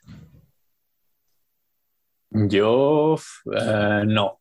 O sea, sobre todo porque si Inter gana, bueno, si puntúa en el partido que tiene aplazado, ya empata Cartagena. Y el Pozo tiene tres aplazados y simplemente ganando uno también empata Cartagena. Eh, luego es verdad que, que lo que queda de calendario es bastante similar para todos. El más complicado diría que es Levante, que tiene enfrentamientos directos con Palma, Jimby, Inter y Valdepeñas, por meterlo. Um, Vale. pero espero que Palma esté lo más arriba posible. A ver, así, en, en números, sin decir número, antes de preguntarle a Ignacio y a Rafa, ¿cuántos crees que se caen? De estos tres. A ver, por caer, que, eh, que lo adelante alguien. O sea, ¿entiendes sí, sí, eso? sí, que Inter se ponga por delante de ellos o que el Pozo se ponga, o sea, ¿a cuántos, pues vamos a llamarlo de los tres grandes de toda la vida, ¿no? De Inter, Barça y Pozo, ¿cuántos crees que pueden adelantar a, a cuántos? Um, O te lo pongo de otra manera, Cartagena, Levante, Palma, ¿crees que van a caer más allá del cuarto puesto, por ejemplo, y que van a perder el factor cancha en, en cuartos, por ejemplo? está complicado. Pero es que encima hay un montón de enfrentamientos directos en estas últimas, en estas últimas jornadas. Pero si tengo que apostar por alguien, yo creo que sería Levante, Palma, Inter, Jimby mantendrán el factor cancha. Venga, a ver, Ignacio, estás ahí sintiendo mucho. ¿eh? Sí, yo creo, yo creo que a, yo creo que a Cartagena le va a pesar el, el mes malo que ha tenido de, de finales de marzo, principios de abril, ¿no? Creo que les va a pesar porque al final ellos llevan ya esos partidos jugados y el resto de equipos tiene que, digamos, recuperarlos, ¿no? Sobre todo el Pozo y el Inter, aunque bueno, el Pozo sobre todo, ¿no? La duda la tengo en si el Pozo va a seguir la línea irregular que lleva este año, porque yo a Inter sí les veo que, bueno, que lo hemos visto, cuando llegan los momentos claves de la temporada hacen sus cuentas, pinchan contra Rivera Navarra, pero luego ganan a todos los demás, ¿no? Y yo es que, por ejemplo, el equipo que más sólido veo ahora mismo es a Palma. Los veo, los veo sólidos porque están con la, están con la racha ganadora. Cartagena creo que es un equipo peligroso porque ya se han recuperado del bache. Creo que el bache lo han pasado. Está muy bien que lo hayan pasado ahora y no lo pasen antes de empezar los playoffs. Eh, pero creo que a Cartagena no le va a dar para estar ahí tercero, porque tienen esa rémora. Entonces, sí, yo, creo que Inter seguro va a estar, va a estar por encima de Cartagena, seguro. Y el Pozo, mm, tengo ahí mis dudas. Tengo ahí mis dudas. Y Levante, es que Levante llevamos también toda la temporada diciendo ya caerán, ya caerán, y no caen, ¿no? Claro, es Pero, que por eso, por claro, eso decía lo de llevamos 27 jornadas, remarcaba eso al principio, Sí. ¿no? Cuando se preguntaba por eso, porque, oye, que, que no es la jornada 3 que decimos, bueno, espérate, en la jornada 3 Peñíscola estaba en puestos de playoff y ahora mira, le Sí. tenemos abajo hundido. Lo que pasa Y, es que sea, Levante, por Levante- ejemplo, también. Sí, sí. O sea, tiene, es que no tiene un partido de estos que digas tontos, que no te Claro, juegas nada. Tiene claro. Peñíscola, que se juega a no descender. Palma, duelo directo. Eh, bueno, el duelo porque puede ser liderato. Jimby, Córdoba, que también se juega a alejarse lo máximo de, esa zona de allá abajo. Inter, Valdepeñas y Zaragoza, que buscará estar en playoff. Pero es que luego es curioso porque Levante, cuando no da la talla de verdad, es solo contra el Barça, porque contra el resto de equipos sí que da la talla y muy bien. O sea, los únicos que son capaces de, de desactivarle son, son el Barça, que curiosamente de todos estos equipos este año es el más flojo, en cuanto a resultados, ¿no? Porque luego, claro, ponen la maquinaria y ya se ve, ¿no? Pero Yo, si tuviera que apostar, yo diría clasificación final, Inter el Pozo, Palma Barça. O sea, tú eres el más conservador, ¿eh? El que tira más a lo clásico. Yo creo que Palma, eh, no sé si estará conmigo, eh, bien de acuerdo conmigo. Yo creo que es el equipo al que menos le pesan las rachas o el que menos depende de las rachas. No lo sé, a mí me da mucho miedo. Eh, creo que es muy clave. pero porque lo ves como aficionado de Palma. claro, Claro, Ya, pero son creo- muy- es- Yo que lo veo desde fuera.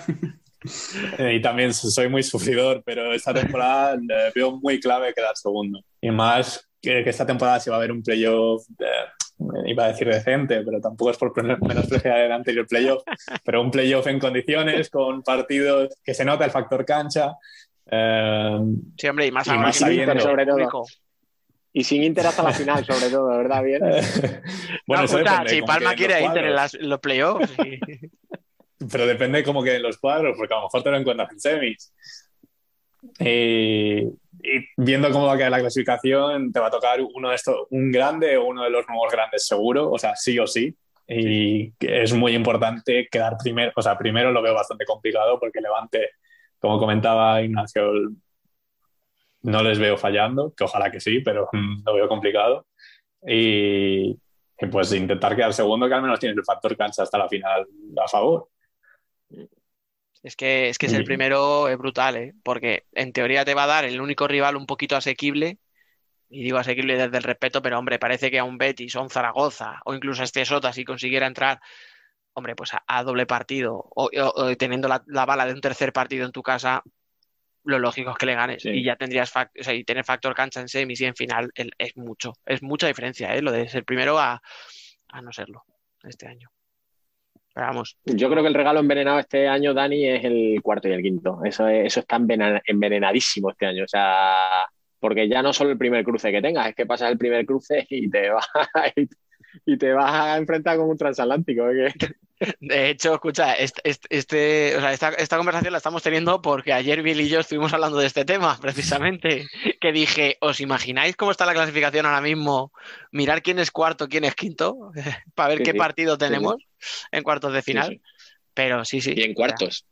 Claro, claro. Es que, escucha, es que eso sí que es una manzana envenenada. O sea, No, no, total. acaba Barça cuarto, Pozo quinto o al revés, lo normal es que pase Barça y tú le dices a alguien de Pozo, se ha ido tu equipo en cuartos de Copa y en cuartos de Liga a su casa y es un drama. Luego ya le puedes decir, es que era contra Barça, pero, pero te has ido a casa en cuartos. Sí. Ojo, y al revés. lo Ganas y te da un subidón que te caga para las semifinales, pero... Sí, pero si los Inter. coeficientes- tiene- No, dale tú, Ignacio. No, no, no, que decía que, que claro, que pasas y de lujo, pero que el semis te toca Inter y pierdes el semis de la liga, por ejemplo, Mm, suponiendo que pase Inter, claro. Es que es que es un regalo muy envenenado ese, ¿eh? el cuarto y quinto. No, y además, sabiendo que van a ser duelos tan bestiales, se- seguro que vas a jugar los tres partidos, o muy posiblemente vas a jugar los tres partidos. Luego también el cansancio. Ah, Escucha, otra cosa. Imagínate, decíamos, y estamos todos de acuerdo más o menos, ¿no? Que es el primero fundamental. Si pasas a semis, te enfrentas con el ganador del cuarto quinto. ¿Eh? O sea, que te toque en semis un Barça. Claro, claro, Sí, por sí, eso pero te digo. factor cancha, ya, sí, claro. Sí, sí. Y es que si quedas quinto, tienes todas las eliminatorias sin Bueno, eh, factor cancha y encima por el lado chungo del, del cuadro. ¿eh? Que, que- que el que quede quinto, pero todavía quedas cuarto y dices, bueno, vale, las cuartos los juego en casa. Bueno, a lo mejor aquí todos hablando de qué equipos vamos a ver caer de los primeros, a lo mejor vemos aquí una racha del Barça no ganar ni un partido para quedar octavo. Bueno, Sí, por eso te digo que es que eso sí que sería ya. Pero bueno, Sería la Bueno. leche. Y lo que os decía, si sacamos ahora coeficientes por los partidos que tiene el Pozo Inter, eh, la clasificación quedaría Levante, Palma, el Pozo Inter, Jimby, Barça, Valdepeñas y Betis. Y los cruces serían Levante Betis y en el mismo lado Inter y Jimby y en el otro Palma Valdepeñas y el Pozo Barça. O sea, eh, Rico, bonito, ¿eh? bonito. bonito, bonito. No sé, yo por eso, a ver, por eso era la pregunta, ¿no? De si veis que cae alguno de los tres, porque si no cae ninguno de los tres, eh, este año no va a ser el típico año que vemos a Inter y a Barça en la final.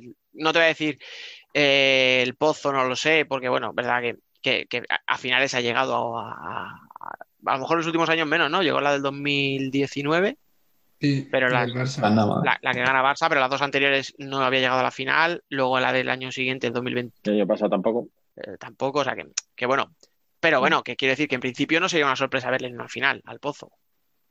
Pero sí que, sí que ya parece lo que veníamos diciendo, ¿no? Que a lo mejor un Palma que parece que tiene ese pozo, ¿no? Como ya de equipo que ya lleva varios años ahí arriba instalado y que ya, pues como decía Rafa, ¿no? Que a lo mejor no le afectan tanto las rachas y, y que es más estable y tal. Bien, que yo entiendo que tú tienes miedo y que dices, es que se va a caer, que se va a caer, pero es que yo digo lo mismo de Inter, o sea, yo cada vez que voy a un partido de Inter digo, O sea, "Qué no es, no es que piense que se van a caer, pero a mí las malas rachas. Y es que nada, es que empatas un partido y ya está. Que esta, esta jornada fue genial porque Levante perdió y Inter perdió. Pero, pero es que yo que sé, Palma llega a empatar y Inter gana y ya, ya está. Vale, os lo planteo de otra forma. A ver, pregunta de A o B.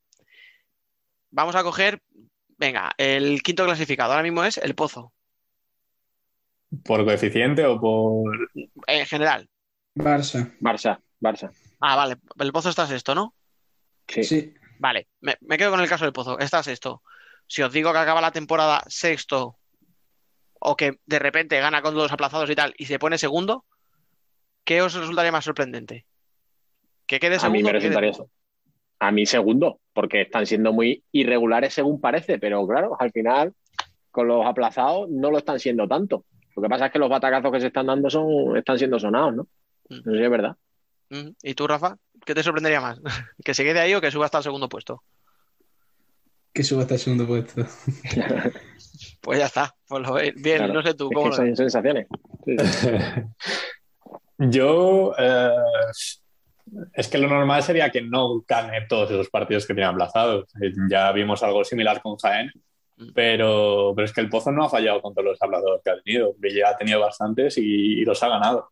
Mm, o sea, respecto a la primera vuelta, están haciendo bastante mejor segunda vuelta. Han mejorado bastante en este, este- a partir de la mitad de temporada. Eh, veremos hasta dónde llegan y también cuánto pesa eh, esas eh, decepciones por no ser renovados, ese también cambio de plantilla que va a haber en el pozo eh, y hasta qué rendimiento pueden sacar de lo que queda. Lo que pasa, chicos, que es que también pensás una cosa, el Pozo ahora se va a enfrentar a un maratón de partidos de mucho cuidado y tú los dos primeros partidos los juegas con energía, con estamina, pero cuando vas por el cuarto partido miércoles, sábado, miércoles, domingo, eh, lo- a, a los dos últimos llegas fundido y lo peor no es que a lo mejor pierdas esos partidos los empates, es que, es que ya no recuperas la estamina para los playoffs tampoco. Escucha, mira es el el- ejemplo. Perdón, perdón, termina, perdona. No, no, que ese es el gran miedo que yo creo que tienen que tener el Pozo ahora mismo. ¿eh? Mm, Te iba a poner el ejemplo de, de Jaén y, lo, y, la, y la Copa. Sí, cuando antes, antes de que disputara Jaén todo ese maratón de partidos que tuvo en febrero, yo creo que más o menos todos decíamos, bueno, pues Jaén lo tiene bien para entrar en Copa. Mirábamos los puntos, mirábamos los partidos y decíamos, bueno, pues, pues es bastante razonable. A la hora de la verdad se quedó fuera. Y además se quedó de, de forma estrepitosa, o sea, perdiendo 5-2 un partido contra Rivera, cuando Rivera todavía no había cogido la racha, de hecho la empieza a coger ahí, a partir de ahí más o menos. Pero Rivera en ese momento estaba en puestos de descenso o cerca del descenso, si no estaba en, en play-out. Quiero Mm. decir que, eso que tú estás diciendo del pozo ya lo hemos vivido. Mm. Entonces, claro, sí, además es que no te funcionan las piernas, ¿eh? claro, claro. Es que no te, no te van, no te van. y es que eh, yo creo que sí que pueden quedarse los tres que están ahora mismo arriba. Primero, porque llevan ya toda la temporada haciéndolo. Pero es que pensar que ahora Inter y Barça tienen. Bueno, Inter tiene la Champions. Que Barça también tiene la Champions. Esos son tres partidos en seis días, si llegas a la final. Y puedes llegar perfectamente, vaya, en los dos casos. Eh, Inter también tiene eh, la Final Four de la Copa del Rey, que también la tiene el Pozo. Pueden ser otros dos partidos en dos días o tres. No, y el Pozo también tiene un El calendario Pozo complicado de aquí a final de temporada. ¿eh? Claro, o sea, quiero decir que es que tiene el Inter tiene dos final, bueno, una Final Four, una Final Eight, el Barça tiene otra final por ahí de tres posibles partidos, el Pozo también está metido, encima tiene aplazados, o sea, es que lo tienen muy jodido los tres para subir puestos. Y haciendo cuenta, Mm. si el Pozo gana los tres partidos aplazados, se coloca líder de primera. Sí, sí. Ya se lo dije ayer a Dani, pero no, no confía mucho. Eh, no, eso te iba a decir. Yo dije, bueno, sí, si ganan los tres. Hombre, Sí, es que claro hay que que hay que ganarlo. ganarlo, son partidos Es que hay que ganarlo. Es que ese es el gran problema, yo creo que está en el subconsciente, que cuando te aplazan un partido das por hecho tanto un equipo como otro, ¿eh? me da igual, Hmm. que vas a ganar ese partido, pero hay que jugarlo. Sí, Hombre, sí, sí. mira, escucha, la prueba la tenemos aquí con Rafa, precisamente. A ver, partido aplazado. ¿Qué, qué va, qué- qué va a pasar? El de Córdoba. Ah, pues le ha venido bastante mal al Córdoba, yo creo, ¿eh? porque eh, yo creo que el principal problema de Córdoba al final de la primera vuelta fue eso, la inactividad que se tiraba tres, cuatro semanas sin jugar y ahora, que había, ahora había cogido ritmo y había remontado el vuelo hasta ponerse a seis puntos del descenso como está ahora, gol ahora. Y yo creo que a ningún equipo le gusta que le suspendan partidas. No le viene bien, descuadra el calendario. Pero yo creo que Córdoba puede puntuar contra Valdepeña en Vista Alegre. Ves, Ignacio, tu teoría se confirma. Es así. Es así. En el aplazado yo sumo aquí, entonces ya me separo en siete. Sí, sí. Pero luego la realidad es, es distinta. De jodida, jodida, la realidad. Chicos, tenemos que ir acabando, pero hay un tema que así vamos a, vamos a contar interioridades del, del programa. No estaba sobre la mesa, pero en el, la- en el pre ha surgido y, y- y hemos dicho, vamos a sacarlo. A ver, estamos grabando a lunes, entonces nos hemos enterado hace unas horas que en fútbol, ay Dios mío, ¿por qué hablamos de fútbol? Dirá la gente, con razón, no tenemos ni puta idea de fútbol sala y nos metemos en, en el fútbol.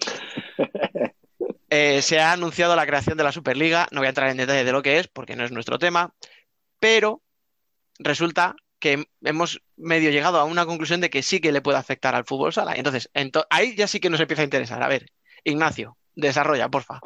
Sí, yo, yo cuando me enteré ayer de, de que salía la noticia de la Superliga, pues empezó Twitter a, arder, ¿no? Empezó a salir humo. Eh, y la gente decía, oh, esto es terrible, tal, que, que, que, que- que creen la Superliga. A ver, yo, a mí me gusta el fútbol y me gusta mucho, pero yo no soy, yo no soy más seguidor del fútbol que del fútbol sala. Entonces, para mí lo importante y lo primordial es el fútbol sala. Y yo en cuanto salió esto, se me puso una sonrisa de oreja, de oreja a oreja, ¿no? ¿Por qué? Y ahora lo explico. Yo creo que esto es bueno para el fútbol sala. Que haya cisma en la UEFA y en la FIFA y que este cisma venga de que si se crea la Superliga, FIFA y UEFA no permitan a jugadores y a clubes y por ende a selecciones nacionales participar en eh, competiciones FIFA, al final lo que nos está eh, repercutiendo a nosotros es que nosotros perfectamente nos podremos ir de la FIFA. Porque si a esos jugadores, selecciones nacionales, clubes, no se les va a permitir jugar, la limitación que teníamos en fútbol sala, el- el- la amenaza que teníamos de si creáis una asociación propia, bla, bla, bla, etcétera, etcétera, y organizáis vuestros propios mundiales bajo vuestros propios entes, eh, repercutirá en que las federaciones nacionales serán expulsadas de la FIFA y de la UEFA, bla, bla, bla. Bien, si van a ser expulsadas igualmente, mm, no Hoy, pare. respecto a eso, o sea, yo lo he leído hace un rato, eh, hay una, eh, no sé, o sea, una resolución de un juicio o lo que sea, eh, que no se puede echar, o sea, no se puede prohibir, respecto a lo de selecciones, no se puede prohibir eh, a una selección o a una federación convocar, eh, o sea, esto que se decía de que si Barça se va, no podrás convocar a un jugador del Barça. Eso no se puede, no se puede prohibir eso. O sea que. Entonces ya estamos un poco más limitados. Pero bueno, veremos a ver en qué acaba esto. ¿eh? Bueno. a ver en qué acaba. A ver, escúchame, que, que estamos hablando de FIFA y de UEFA, que, que el, el fondillo este, el tufillo mafioso lo tienen. A lo mejor sí. legalmente no, pero si quieren hacerlo, yo creo que sí, Sí. que tienen trucos, vamos a llamarlo, para, para, para llevarlo a cabo, ¿eh? O sea, yo no, no, no, lo descartaría, aún incluso diciendo tú que sería ilegal hacerlo. Yo no lo Lo descartaría. que pasa es que, lo que pasa, Dani, es que esto yo creo que es una herida de muerte. Es decir, o pactan, porque van a tener que pactar, o es una herida de muerte para FIFA y UEFA, ¿eh? Porque al final, por mucho que, por ejemplo, el Bayern se quede, digamos, con FIFA y UEFA, el PSG, etcétera, etcétera, es que no tienes al Madrid, no tienes al Barça, no tienes al City, que es uno de los equipos que más, es que al final lo que hace el, lo que hace el dinero de verdad no lo tienes. Y, Bueno. y van a empezar a llegar vías de agua por todos lados. Conclusión. Y no sé hasta Perdón. qué punto va a afectar al futsal, pero también yo lo, lo leía justo cuando estábamos grabando, hablábamos del primer tema. Um, ESPN de, de- de Reino Unido dice que, o informa o filtra que un ejecutivo de la UEFA ha dicho que los clubes deben ir y que espera que lo hagan el viernes. O sea, que incluso se puede hablar de que mm, no sé si se hará por ganador al PSG, no sé, eh, pero que igual esos clubes no compiten ya este año o lo que queda de Champions. Y no sé si o hasta dónde llegaría, pero ¿qué pasaría con el Barça, por ejemplo, eh, en fútbol sala? Claro, es que si echas al Barça de las competiciones europeas, echas al Barça como institución. Claro, claro. Y eso afecta al fútbol, al fútbol femenino, No, no. al baloncesto. Bueno, al baloncesto no, porque es No, liga baloncesto cerrada. Claro, perdón. Pero al fútbol sala sí. Porque tú estás Sí, sí, jugando a la el- UEFA el- Champions League, precisamente. Sí, sí. El maremoto que viene es de mucho cuidado, ¿eh? Y entonces ahora nos ponemos en la situación del Barça y decimos, ah, o sea, que, o sea que a mi equipo de fútbol sala también lo echas de la liga, ¿no? Bueno, pues vamos a crear nosotros una liga. Y, y esto va, esto, esto ya no va a parar, ¿eh? Joder, macho, es que, es que a Andreu, tío, le, le boicotean de todos los lados, ¿eh? Es que ya no saben qué hacer para putearle. Ya le van a echar hasta de la, de la Champions, tío. Sin jugar, sin jugar. Joder, qué injustos, tío, qué cabrones. Bueno, yo creo que, eh, así yo, mi conclusión de todo esto es, si la creación de la Superliga, como dice Ignacio, puede derivar en eso y es bueno para el fútbol sala, pues venga, que viva la Superliga. Sí, a mí me da igual. Sí, sí. sí, Total, el fútbol lo vamos a ver igual. Y ya está. Pues nada, chicos, que os doy mucho, pero muchas gracias porque estéis aquí. Biel, creo que gracias a la Universidad de Padova hoy no tenemos columna, así que Hoy gracias. cancelada. Pues nada, ponte a estudiar duro, que queremos que vengas aquí con las notitas aprobadas, que si no el año que viene tenemos que revisar Espero, tu contrato. Y nada, Rafa, eh, muchas gracias, tío, por estar aquí una semanita más y nada, ya sabes, cuando quieras, aquí estamos. Igualmente, muchas gracias a todos por esta buena hora hablando de fútbol sala y de fútbol un poco.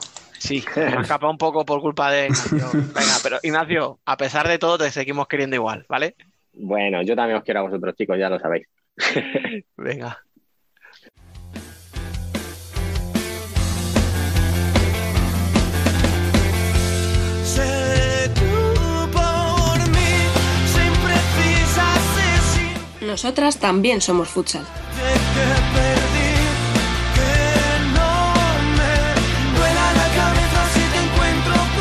Aquí. Se me impide. Bueno, y después de hablar del masculino, nos toca hablar en modo femenino. Y como Rubén sigue sin aparecer por aquí, no sabemos dónde está, pero no le teníamos en el debate y no le tenemos ahora en Ellas son futsal. Pues aquí me tenéis una vez más, eh, como siempre, con Alba Herrero y con Franca, que muy buenas, chicos. Muy buenas. Oye, por allí, por, por, por las Canarias ni y por Bélgica, no ha aparecido Rubén, ¿no? No sabemos nada de él. No. Eh, el, el desgraciado este sigue de vacaciones, fijo. Se ha cogido vacaciones, fijo. Luego, para un día que falto yo, me viene a echar en cara el desgraciado. Es que... Nada, nada, así no se puede. Bueno, chicos, vamos a hacerlo rapidito, ya que no tenemos esta semana invitado. eh, Mm. Y vamos al grano. A ver, ¿qué queréis empezar? ¿Por la parte de arriba o por la de abajo? ¿Cuál os pone más? Para mí la de abajo. Venga, tú, nada, tú lo has pedido. Estaba claro. Bueno, pues eh, Fran empieza hablando del Telde. Dale caña. El partido, a ver, estuvo muy interesante. Y lo que dijo Valero, que si no ganaban, estaban prácticamente descendidas. Además que ahora están a cinco puntos, pero es que la semana que viene juegan contra Marele, el Intersala. Ya. Eh, Bueno, es que ahora eh, cada partido es una final. O sea, para la parte de abajo, cada partido, cada punto que pierdas, incluso cada empate, te complica Mm. mucho, te complica mucho la- el descenso, vamos. Está, la verdad es que está, para nosotros está muy bonito, pero para Sí. aquellos equipos que están ahí, eh, de bonito no tiene nada, vamos, van a estar, nos escucharán y dirán, ¿estos son normales? ¿Qué dicen? Sí, No sí, es bonito". precioso, ¿verdad? Pero yo aquí jugándome la vida. No, pero es que al final, mirar, este partido, por ejemplo, en concreto, es lo que hablamos de que como son todos enfrentamientos entre ellas y, y están todos tan apretados, este partido, si lo hubiera ganado Telde, Telde pega un arreón, se pone con 13 Mm. y no está salvado, ni mucho menos, pero ya, ya depende de sí mismo. Tú fíjate, que ahora pasas Sí. de, de depender de ti mismo con un solo partido, con una derrota por la mínima, a que estás metido en un follón de 10 puntos con Ciudade, con Intersala y tú mismo. Entonces, claro, descartamos a Salok, que están ya los pobrecitas mías ¿no? en la miseria. No. Pero es que tienes a tres Salok clubes nada. con 10 y a dos con 15. Mm. Sí o no, está claro que aquí los partidos se quedan, ¿no? Que queda la segunda vuelta. Eh, es- va a ser una, una guerra constante y, y una guerra creo- constante entre equipos que se junten y con el rabillo del ojo mirando a ver lo que hace el que tiene al lado. Sí. Es que además, yo creo que la semana que viene se puede clarificar mucho la cosa, porque juega Inter contra Amarele y Saló contra Peñas Clubes. Si Amarele y Peñas Clubes ganan, Hombre, yo te diría que me sorprendería que no ganase Peñas Clubes. a ver, el de Peña, claro, es- está, está Vale, hecho. Sí. Pero Sí, pero, pero Pero- sí, le metes en el jaleo si le gana. sí, pero Amarele- Amarele con los fichajes. Solo Amarele le ganó los 2-1, ¿eh? A Saló.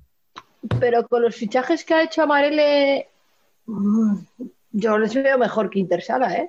Sí, Oye, que igual Intersala tiene buen partido y, Mm. y listo, pero mm, Sí, pues es que al final, Ese es el partido. escucha, y estamos hablando de los partidos entre ellas. O sea, pues eso, las que tienen que jugar todavía, pues si es si Amarele con Intersala, con Telde.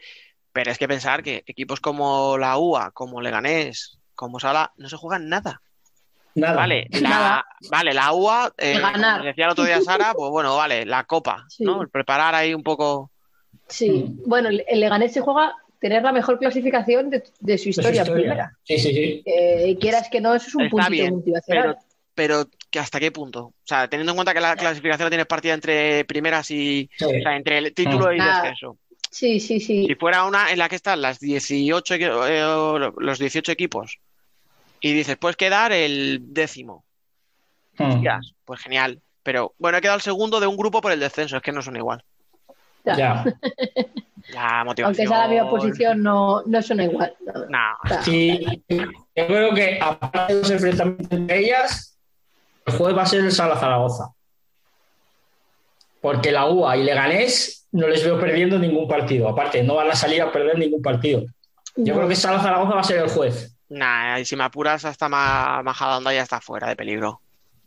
Sí, Yo creo no, que Majadahonda, sí. Son Yo creo que 19 Majadahonda se ha puntos. Escucha, Sí. 19 puntos y Mm. quedan eh, 12, vamos a ponerle, porque bueno, unos llevan más partidos que otras, tal, pero vamos Sí, a ponerle el 12 puntos. Eh, Es que, Muy, claro, muy te malo tienen tienes que hacer, recuperar- ¿eh? Te tienen que recuperar 9 puntos, cuatro equipos. Sí, no, es que aparte, esta semana recibe al Telde, el, el Rayo Majadahonda. O sea que con- si gana ese partido, Nada, pues si gana, pues ya se ha salvado y ya ha hundido del todo a Telde, probablemente. A pero tele, sí. sí. Yo creo, ya digo, yo creo que la única posibilidad es esa, que Amarel le pierde esta, este finde esta semana. y que Sí. por ahí tengamos un poquito de emoción, porque si no, la parte de abajo está más Ah, si no, cerrada. Sí, yo si, si las si las que si Ciudade, Intersala y Teledeportivo no ganan esta semana, yo creo que ya está finiquitado el pescado. Hmm. Porque Yo si creo que- Amarele, pero Sí. si Amarele y Pellas Plugues ganan, ya son ocho puntos. Pero además tienen que ganar. Yo el empate no les, no les servirá No, no, para nada. Por O eso, sea, tienes que ganar. O tres puntos o tres puntos. Sí, sí, sí, es que tienes que ganar. Sí. Es que lo estábamos hablando aquí en la grada, el otro día contra Intersala. Eh, en la primera parte fue de Intersala. O sea, la primera parte del Teledeportivo no dio una derechas. Y se fue en 0-2 al descanso y gracias, porque se pueden haber ido 0-3 o 0-4. Bueno, al menos fue bueno, 0-2 que siempre podías pelear para entrar otra vez en el partido, porque con un De- 0-4 De hecho, yo no he visto el partido, pero escuchando las declaraciones de que te hizo a ti, Chris, no estaba tampoco muy disgustada. O sea, quiero decir, obviamente te jode perder un partido que es clave, Sí. pero que por tema de actitud, de, de- de estar ahí peleando Sí, y tal, porque yo creo que la ella se va segunda medio parte fue- contenta. La segunda parte fue completamente distinta. O sea, la segunda parte el Intersala no salió de, de su campo. Fue un acoso y derribo.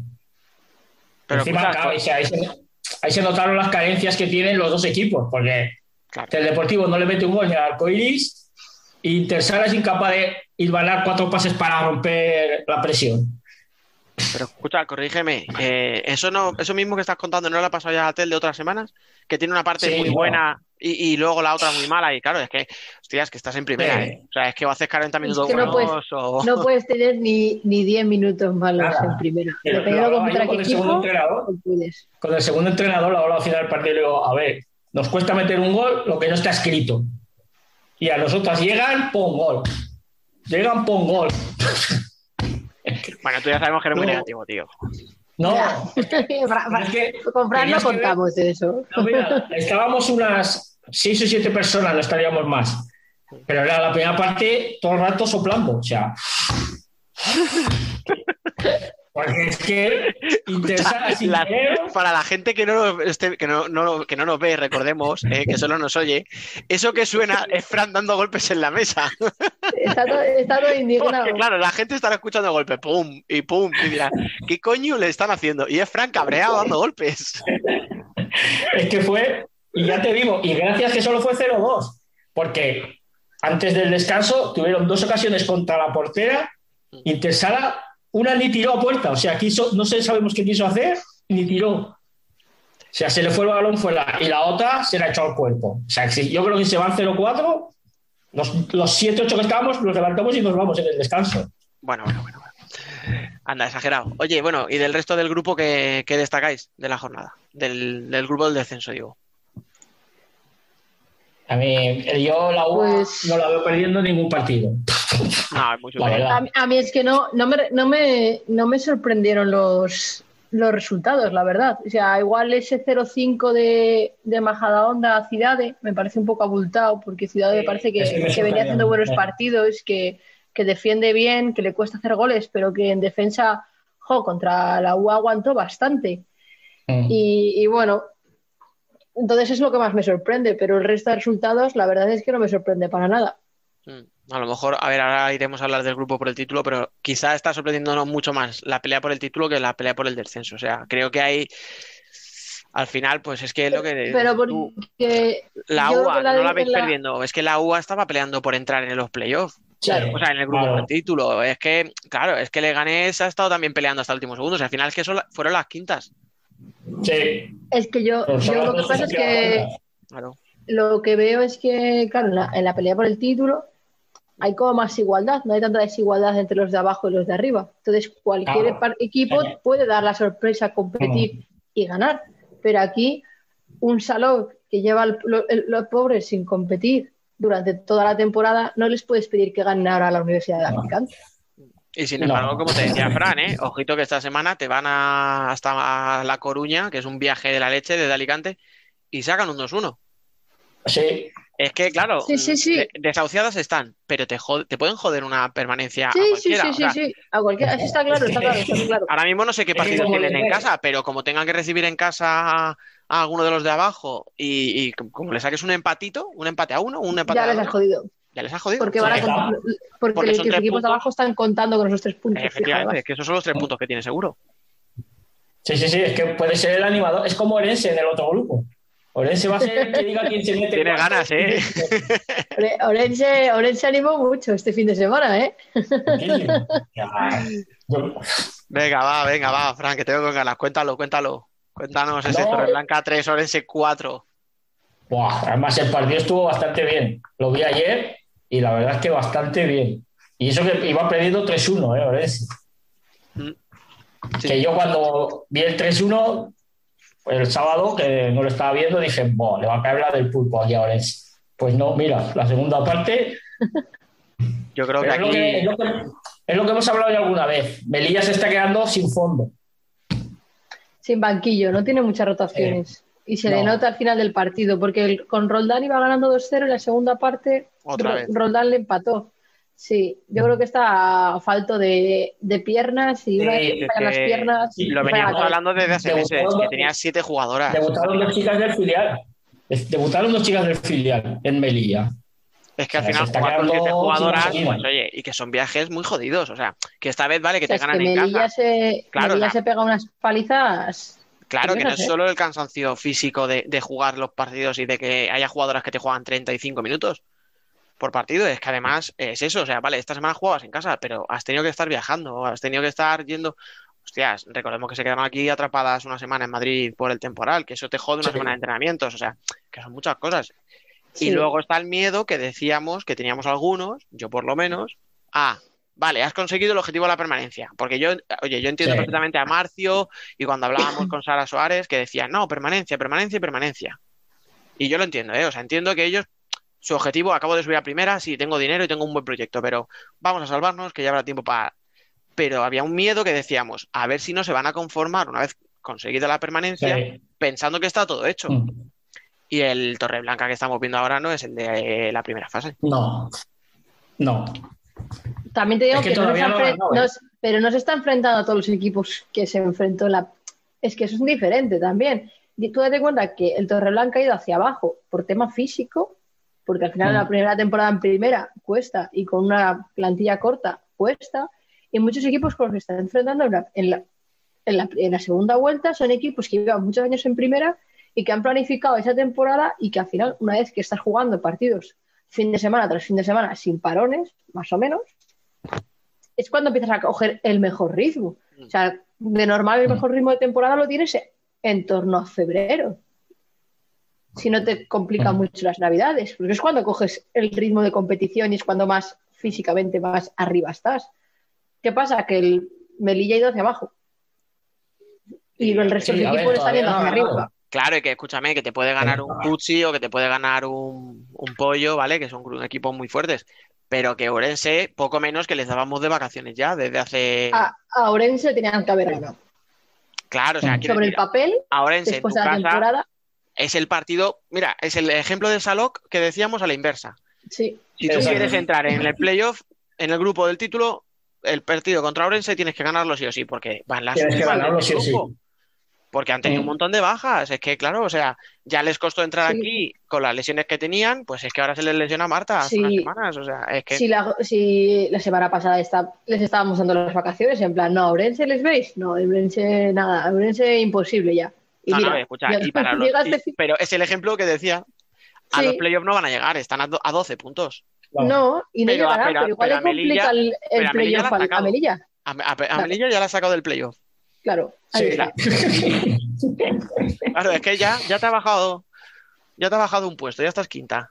Claro, Sí, claro, es van, que- a ser, van a ser las animadoras en esta segunda vuelta. O sea, van a ser las animadoras del grupo, pero total, en la segunda vuelta. Bueno, es que, escúchame, es que los partidos de la segunda fase en el grupo del título, esto sí que es un drama, o sea, es que aquí Sí. perder.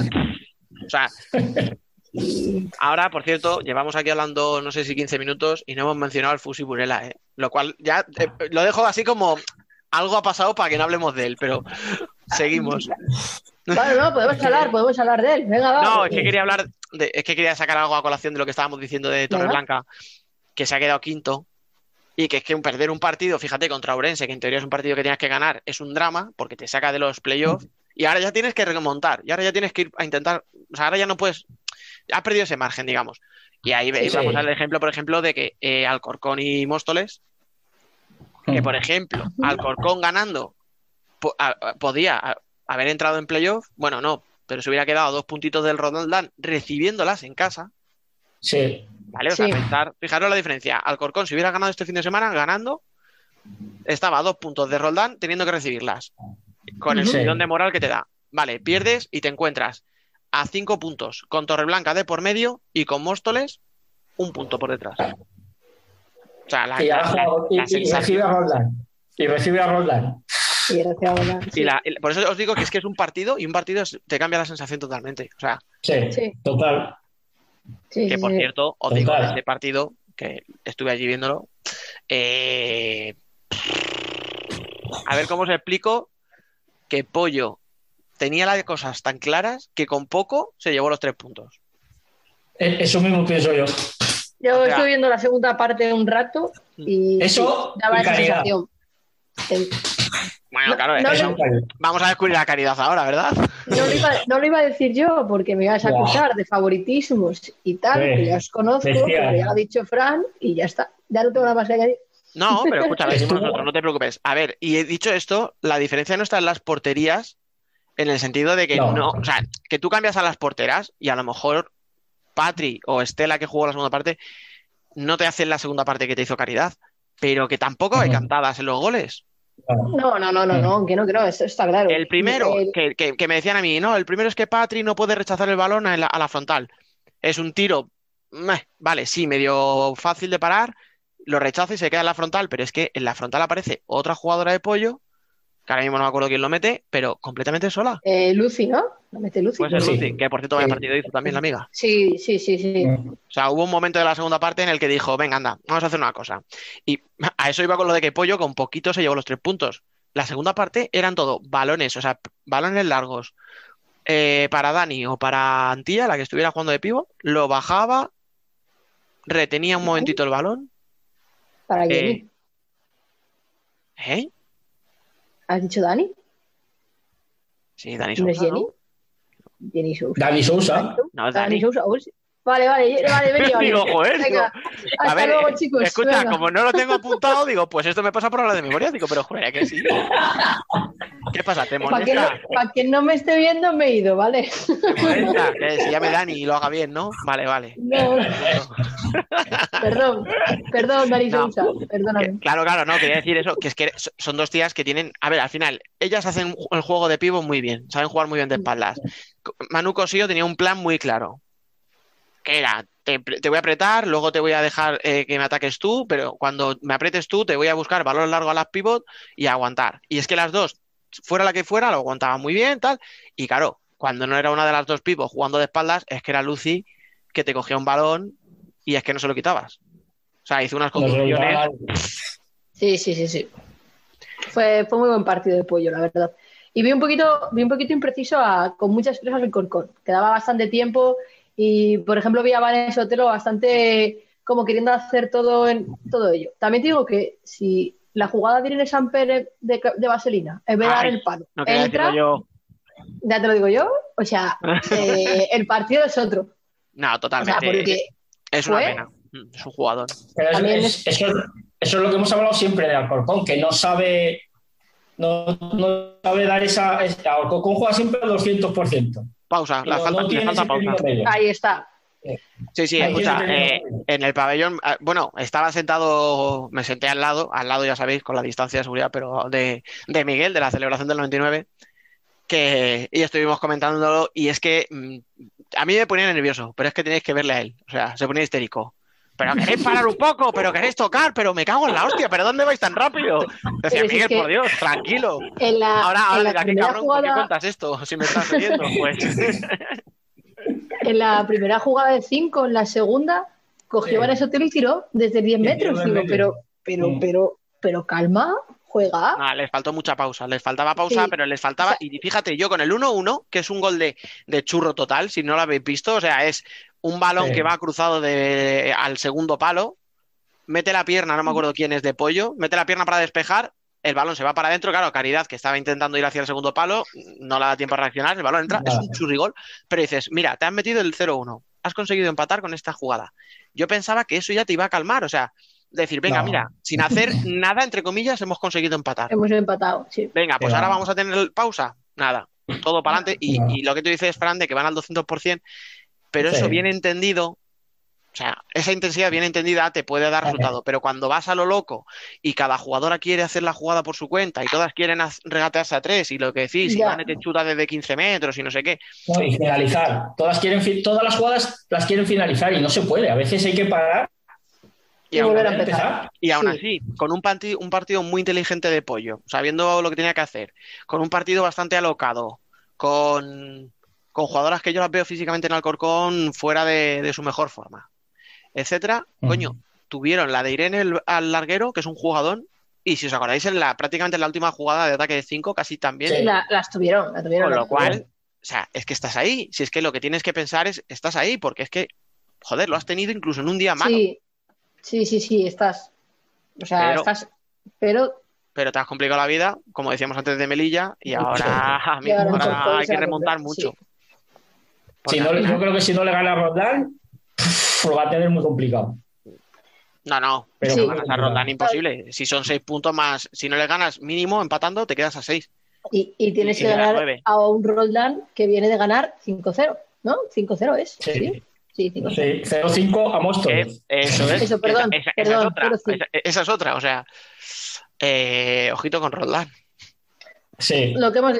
Roldán lleva siendo toda la temporada un equipo que se conocen a la medida. Porque se. O sea, Mm. parece que llevan jugando juntas toda la vida. Y tienen medio equipo nuevo, por así decirlo. Y Sí. parece que llevan toda la vida. Y juega muy bien. Entonces, pueden tener partidos en los que les entre las- todo y te marquen cinco goles, o en los que no, no les, no les entren y, y o pierdan o empatan. Pero el juego de Roldán Mm. siempre es el mismo. Entonces, Sí, es hay- el mismo. Sí, sí. Además es que lo tienen muy, lo tienen muy claro. O sea, ah, tienen dos cuartetos, uno con pivot y el otro sin pivot. Y Uno de 4 y otro 3-1. Sí, sí, totalmente. sí, y otro 3-1. Y les sale de escándalo. Saber, es como lo que dijiste tú antes, Dani. El pollo sabe a lo que jugaba, pues el Roldán sabe a lo que Igual. jugaba. Sí, Roldán más todavía. Sí, es un poquito más alegre a lo mejor el juego de Sí. Roldán, pero, pero sí. Pero al final tiene Un la. poquito más vistoso a la hora de pared, corto, Claro. de ahora. Sí, es muy, es muy táctico sentido. Se mueven más que, que las de pollo. Las de pollo es un poco más estático. A ver, que nos queda un partido. Venga, Vamos, a ver. Vamos a ver. estamos deseando. Vamos a ver por qué, por qué narices, si llevábamos toda una semana hablando del Burela Futsi, el Burela Futsi, porque vamos a pensar que esto lo estamos contando a gente que no ha visto el partido. Y diga, Vale. vale, ¿por qué narices llevan estos tíos 20 minutos hablando y el partido que me han dado por culo toda la semana con él no lo mencionan hasta el final? Yo te voy a decir por qué. Por mi parte, me decepcionó el partido. Ahora van a decir, pues a mí me da igual, porque nos hemos llevado los tres puntos. Pues enhorabuena, Futsi. Enhorabuena, hemos llevado los tres puntos, pero me decepcionó el partido. Me imaginaba un partido, o sea, Mm. no sé, Sí, con los dos mejores equipos de la competición. Fue aburrido. Escucha, a lo mejor la culpa es nuestra por poner la expectativa muy alta. También te- a ver, también te digo que, eh, no sé, es que vale que se jugaban bastante, pero así no estaba decidido porque, bueno, pues porque van a estar, van a pasar los dos a, play- eh, a playoff y todo lo que tú quieras, pero era un partido, no sé, vistoso. Y la gente que hubiese puesto ese partido porque llevan toda la semana hablando de él, diría, ¿esto es fútbol sala femenino? Tostón. No veo más. Yo te lo resumo en dos tostón. Sí, es que estoy con, En dos es que estoy palabras. con Fran. Es como, En dos sí, palabras, Teníamos, teníamos dos opciones, decir tostón, y si hubiese sido muy bueno, era impresionante, con dos palabras Oh, también, oh, pero no, no, había- dos opciones. La versión larga, que era la tuya, Alba, ¿no? Explicar por qué el partido te ha resultado aburrido, o la de Ahí Frank, está, que es mierda, Frank. ya está. Fran, que quiere, acaba- Tostón. quiere acabar ya, quiere irse, dice, eh, tostón, Fuera, esto es un castañón, tío. No. Es que, a ver, Vale, total, que me quedo con lo que tú has dicho, Alba. Si es que al final el- lo importante es, bueno, me quedo con cosas que habéis dicho los dos, que los puntos no son trascendentales porque van a ser primera y segunda, pase lo que pase, que probablemente tampoco quieran enseñar sus armas, o sea, tampoco quieran ahora, porque vamos a, pon- a suponer que llega Sí. Pucci, aprovecha que Burela tiene bajas y le mete seis goles. ¿Qué hubiera pasado? Pues que ya Fucci es el favoritísimo absoluto, tal, tal, tal, y eso luego en unos playoffs se te vuelve en contra. Y yo entiendo que también tú, ganando 0-2, digas, bueno, pues me planto aquí, sumo los tres puntos, demuestro quién es la mejor, porque queramos o no queramos, esa estaba Sí. ahí, o sea, las ganas de demostrar Sí, sí, sí, y, y Y el partido, el partido de Fucci fue muy bueno. No, o sea, no, las cosas como son. O sea, ganar 0-2 no era nada fácil. Y lo, bueno, perdón, 2-0-2, eh, 1-2. No, iba, iba 0-2, claro, ¿no? Eso, Sí. bueno, Me refiero, el partido fue muy bueno. O sea, hay que reconocer que llegó, se plantó en Burela y dijo, aquí mando yo y aquí gano yo. Y punto. Y ya Claro. está. Si acaso, y oye, no pasa nada por 0-2 decirlo. no. oye, se Que ahora puso ya- 0-1, 1-1 y 1-2. Ah, vale, bueno, vale. Sí, Vale, vale, sí, vale. cierto. Sí. Pero ¿qué es eso? O sea, a mí me decepcionó. A mí me decepcionó mucho el partido. Claro, a ver, pero. A ver, te decepciona el Yo partido, pero al espero- final, cuando un partido te decepciona, ¿quién es el que te tiene que decepcionar más? El que ha perdido. Sí, obviamente. ¿Me a mí entendéis o no? Dos. A mí los dos. Ya, A escúchame, mí los pero si dos. yo soy Futsi te digo, dame los tres puntos y llévate tú el disgusto, ¿sabes? No, ya, a ver, está claro. Claro. Pero es que además, mira, me remito a las declaraciones de Anita Luján al final del partido. Hoy no hemos hecho nuestro mejor partido, podríamos haber jugado mejor. Ya está. Sí, pero se lleva los tres puntos. Claro, está. visto de otra manera, si yo soy Anita Luján, digo, eh, pues en un partido no muy allá he ganado en casa de Burela, que decían que era el mejor equipo. Bueno, Ahí está. que lo decía No. el resultado, vaya, que, o sea, la clasificación. Y se notó al final del partido. O sea, porque la celebración al final del partido. La, la- la celebración de Leti es mucho- brutal. Es- es- Leti. Le- Leti es una grande. O sea, es una persona que nunca, quieres, nunca te quieres tener en contra y siempre en tu equipo. Es Sí, brutal. siempre. O sea, jugador, tú lo has dicho, jugadores siempre en celebración que se equipo. pega de rodillas ahí en el, en el campo, digo, mira. Pues normal, pero. O- eh, obviamente, ¿eh? Es que pero, pensar. pero, pero Claro. somos nosotros y estamos igual, ¿eh? O sea, hombre, Sí, A ver, si A es que al final es lo que decimos. Si tú vas a ser primera o segunda y realmente, mm, teniendo en cuenta el formato de los playoffs, te va a dar igual. sí. sí. Porque es que. Pero era el hecho de. Para el futsal era el hecho de gano, El gano en tu casa. El vídeo. El vídeo hizo mucho daño. Claro, Hombre, y escucha, y ahora ya con esto acabamos, y yo soy un tío que en esto yo lo admito.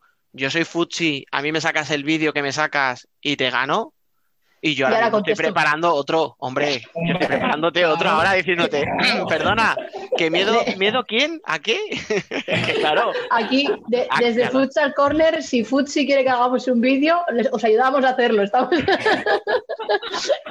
y no vamos a decir a cambio de qué, porque yo creo que todo el mundo ya lo sabe. a, cambio, a cambio de. no, a nosotros no nos gusta pedir, ¿eh? No, que va, que va, para No. nada. Joder, que va. Bueno, chicas, chicos, eh, Bueno. que ha estado muy bien, yo creo, hemos analizado así un poquito Sí. por encima, todavía queda, queda, queda mucho, quedan cuatro jornadas Queda mucho por analizar. y lo mismo, Mm. lo mismo de aquí a dos semanas nos tenemos que comer nuestras palabras, porque Pues, ha dado un vuelco esto ver. y la que hoy es tercera, ser. quinta, Puede con la que ser, estaba en defensa Mira, a ver, sentenciada. eh, Me- Mejor, Fusi- porque así tiramos. Fusi bajo la Así Móstoles. O sea, tiramos- mira a ver si vuelve a pinchar. Ah, no te flipes. Verás. bueno, chicos, que lo dicho, muchas gracias y hasta la semana que viene. Venga. Venga, Vale. nuestra semana que viene.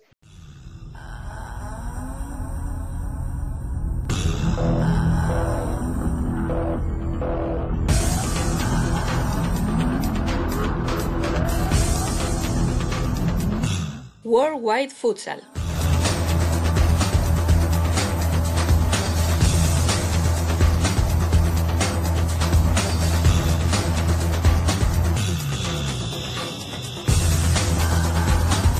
Buenas a todos, volvemos con Worldwide Futsal tras un par de semanas de, de parón, aún sin quererlo. Y estamos aquí para comentar lo que, lo que ha pasado en la, la Futsal Euro, que, se, que terminó la, la semana pasada y todavía no tuvimos ocasión para comentar lo que ha pasado y las varias sorpresas, las eh, decepciones de, de esta ronda clasificatoria a, a la fase final de Países Bajos en, en principio de 2022. Y para, para esto tenemos aquí David Candelas. Hola David. Hola, ¿cómo estamos? Bueno, ya tenemos casi todos los participantes de la, de la Futsal Euro y solo nos faltan los eh, que jugarán el, eh, el playoff en noviembre, o sea, Serbia y Bielorrusia, que tendrán que hacer este desempate al ser los, eh, las dos peores eh, segundas clasificadas. En el resto tenemos ya 14, 14 equipos clasificados, más claramente Países Bajos, que va a ser, eh, va a ser la anfitriona. No, no hubo muchísimas sorpresas y la, bueno, la mayoría de ganadores de grupo fueron los, eh, los esperados, aparte la, yo diría la Bosnia en, eh, en el grupo 4, que es, eh, diría que es, la, es el, el- equipo que más nos ha sorprendido en esta, en esta fase. Hay cuatro equipos que hicieron el pleno de victorias, eh, además de España. Croacia en el grupo 1, Rusia en el grupo 2 y Kazajistán en el grupo 5. Son, son los equipos que ganaron los eh, seis partidos. Y bueno, eh, entre, los, eh, entre los clasificados hay algunos debutantes, la, por ejemplo la, Georgia, que del, del cual, de la cual hemos hablado mucho por, su, por sus nacio- nacionalizaciones, bueno, ha- ha conseguido, ha conseguido clasificarse, así que nacion- eh, ese proceso funcionó para ellos. Y también Finlandia que va, que va a debutar en una fase final de un, euro- de un europeo, de una Eurocopa, eh, tras eh, ganar a a Bélgica en la última jornada. Otra eliminación que para mí es bastante llamativa es la de República Checa, que tras eh, derrotar a Croacia en el playoff eh, para, para ir al Mundial se quedó de la, de la Eurocopa al perder 8-5 contra Polonia en un partido muy, bueno, bastante loco, yo diría. Con en la, en el desenlace final contra República Checa, con, eh, que permitió a Polonia clasificarse. Bueno, eso más o menos son, la- son los resultados más destacados. eh, lo- los, eh, bueno, también Bielorrusia que clasificó al- en el última, en la última jornada ganando contra Hungría, que tenían que hacer este choque para decidir quién, quién iba a ser el, el segundo, el segundo clasificado de su grupo. Eh, más o menos, como, como he dicho, todo bastante eh, lo, lo esperado. David, ¿a ti qué, qué te ha sorprendido más? ¿Qué te ha decepcionado más? A mí la selección que más me ha sorprendido en esta fase de clasificación ha sido Bosnia. Una Bosnia que ganó todos sus partidos y sobre todo me resultó llamativo esa forma tan dolorosa de no conseguir ese pleno de victorias. Ese último partido en casa contra Serbia podría haber dejado a sus vecinos fuera de la Euro y terminó perdiendo 3-1 con los dos porteros expulsados. Ahí podría haber sacado sobresaliente Bosnia, Emen, pero bueno, eh, no le vamos a quitar Sí, mérito porque Allí la, había como un tema casi geopolítico, ¿no? Además del deportivo, este Bosnia-Serbia, que eh, hay quienes se esperaba, eh, también, también yo decía, bueno, quizá Bosnia, qui- quizá Bosnia a Bosnia le gustaría eh, eliminar eh, a Serbia con, con el, además de hacer el pleno de victorias. En, el otro lado estaba Ru- Rumanía, que necesitaba ganar con mucho con mucha ventaja para ella esperar en la derrota de Serbia y eso es lo que hizo porque ganó 9-1 contra Macedonia. Así que para Serbia, Serbia tuvo que, que ganar este, este partido y, y sí, arru- arruina un poco la, la fiesta bosnia, pero bueno, es una, ha sido, ha sido seguramente la, la selección que más, eh, que más nos ha sorprendido. Sí, yo me imagino a los rumanos que lo dieron todo en ese último partido ganando 9-1 a Macedonia. Pensar, hombre, ¿cómo nos hacéis esto a los bosnios, no? Pero hay que destacar también a Rumanía, porque tiene a Sabio Valladares, que es un brasileño de primerísimo nivel, que lo veremos en el Kairat en la próxima Final Eight. Y a poco que nacionalice un poquito bien a un par más de brasileños, puede estar en siguiente ronda. Aunque es un poco triste, Emen, que tengamos que hablar de nacionalizar o fichar bien al estar en una euro como Georgia. El caso contrario es Armenia, que ha sacado un puntito, pese a tener tres brasileños y dos rusos eh, ya en plantilla, y se rumoreaba, decía Rodrigo Saldaña, que había otros tres brasileños más en camino, a ver si en la Eurocopa de 2026 eh, pueden meterse en un gran torneo. Sí, igual tiene este proyecto, entre comillas. Sí, Armenia, Armenia me interesaba porque sí tiene bastante, sí también tiene sus eh, nacionalizados, pero tiene también, también bastantes rusos, armenios. Eh, no me, no me disgustaba como, como equipo, me parecía bastante interesante, pero yo diría que quizá un, un equipo que por lo que me esperaba me ha decepcionado bastante. No me esperaba, no me esperaba que sacase tan, que encajase tan goles, tantos goles y que hiciera soltanto, un punto, sinceramente. Ah, aunque bueno, tiene como el, por ejemplo el portero titular es, es el suplente de Fundao, por ejemplo, así que no, quizá no, no los nacionalizados no son de, quizá nacionalizado siempre no es equivalente a subir, subir el nivel, no sé, pero me esperaba algo más de esta Armenia. Francia se ha quedado fuera muy, muy jodida, también el, el seleccionador de Francia eh, hizo unas declaraciones como para decir, bueno, perdimos contra, contra dos equipos de brasileños prácticamente, refiriéndose a Rusia y Georgia. Francia que para mí disputó, disputó bien sus partidos contra, contra Rusia y Georgia, pero, pero claramente Georgia quizá empezó un poco, no empezó muy bien porque quizá tenía todavía que buscar esa sintonía entre los nuevos llegados, pero tras eh, unos primeros unos primer partidos, sobre todo contra Francia, donde empataron a cuatro, luego, bueno, hicieron sus deberes prácticamente y, y, consiguieron eh, clasificarse en la segunda plaza. ¿Y cómo has visto a Rusia con este pleno de victorias? Pues sensacional, Emen. Favorita máxima a ganar la Euro. Yo entiendo a Pierre Jacqui, el seleccionador de Francia, porque no es que Georgia y Armenia tengan brasileños, es que luego viene Rusia y al margen de Chiscala, Abramov y toda su batería de jugadores nacionales, tienen a Robinho, tienen a Eder Lima, eh, cuando va Rómulo también tienen otro cierre brasileño de primer nivel. Ha tenido mucha mala suerte Francia de caer en un grupo muy brasileñizado. Aún así, lo que te comentaba antes, Rusia para mí máxima favorita. Además, eh, en portería se ve a Putilov ya muy asentado, que para mí es su guardameta más fiable y manejan muchísimos registros y sobre todo Robinho, que con sus 38 años está a nivel de, balón de oro prácticamente, junto con Merlin, para mí son los dos mejores jugadores de la actualidad. Y muy mal lo tiene que hacer Skorovic para no ganar por fin una euro.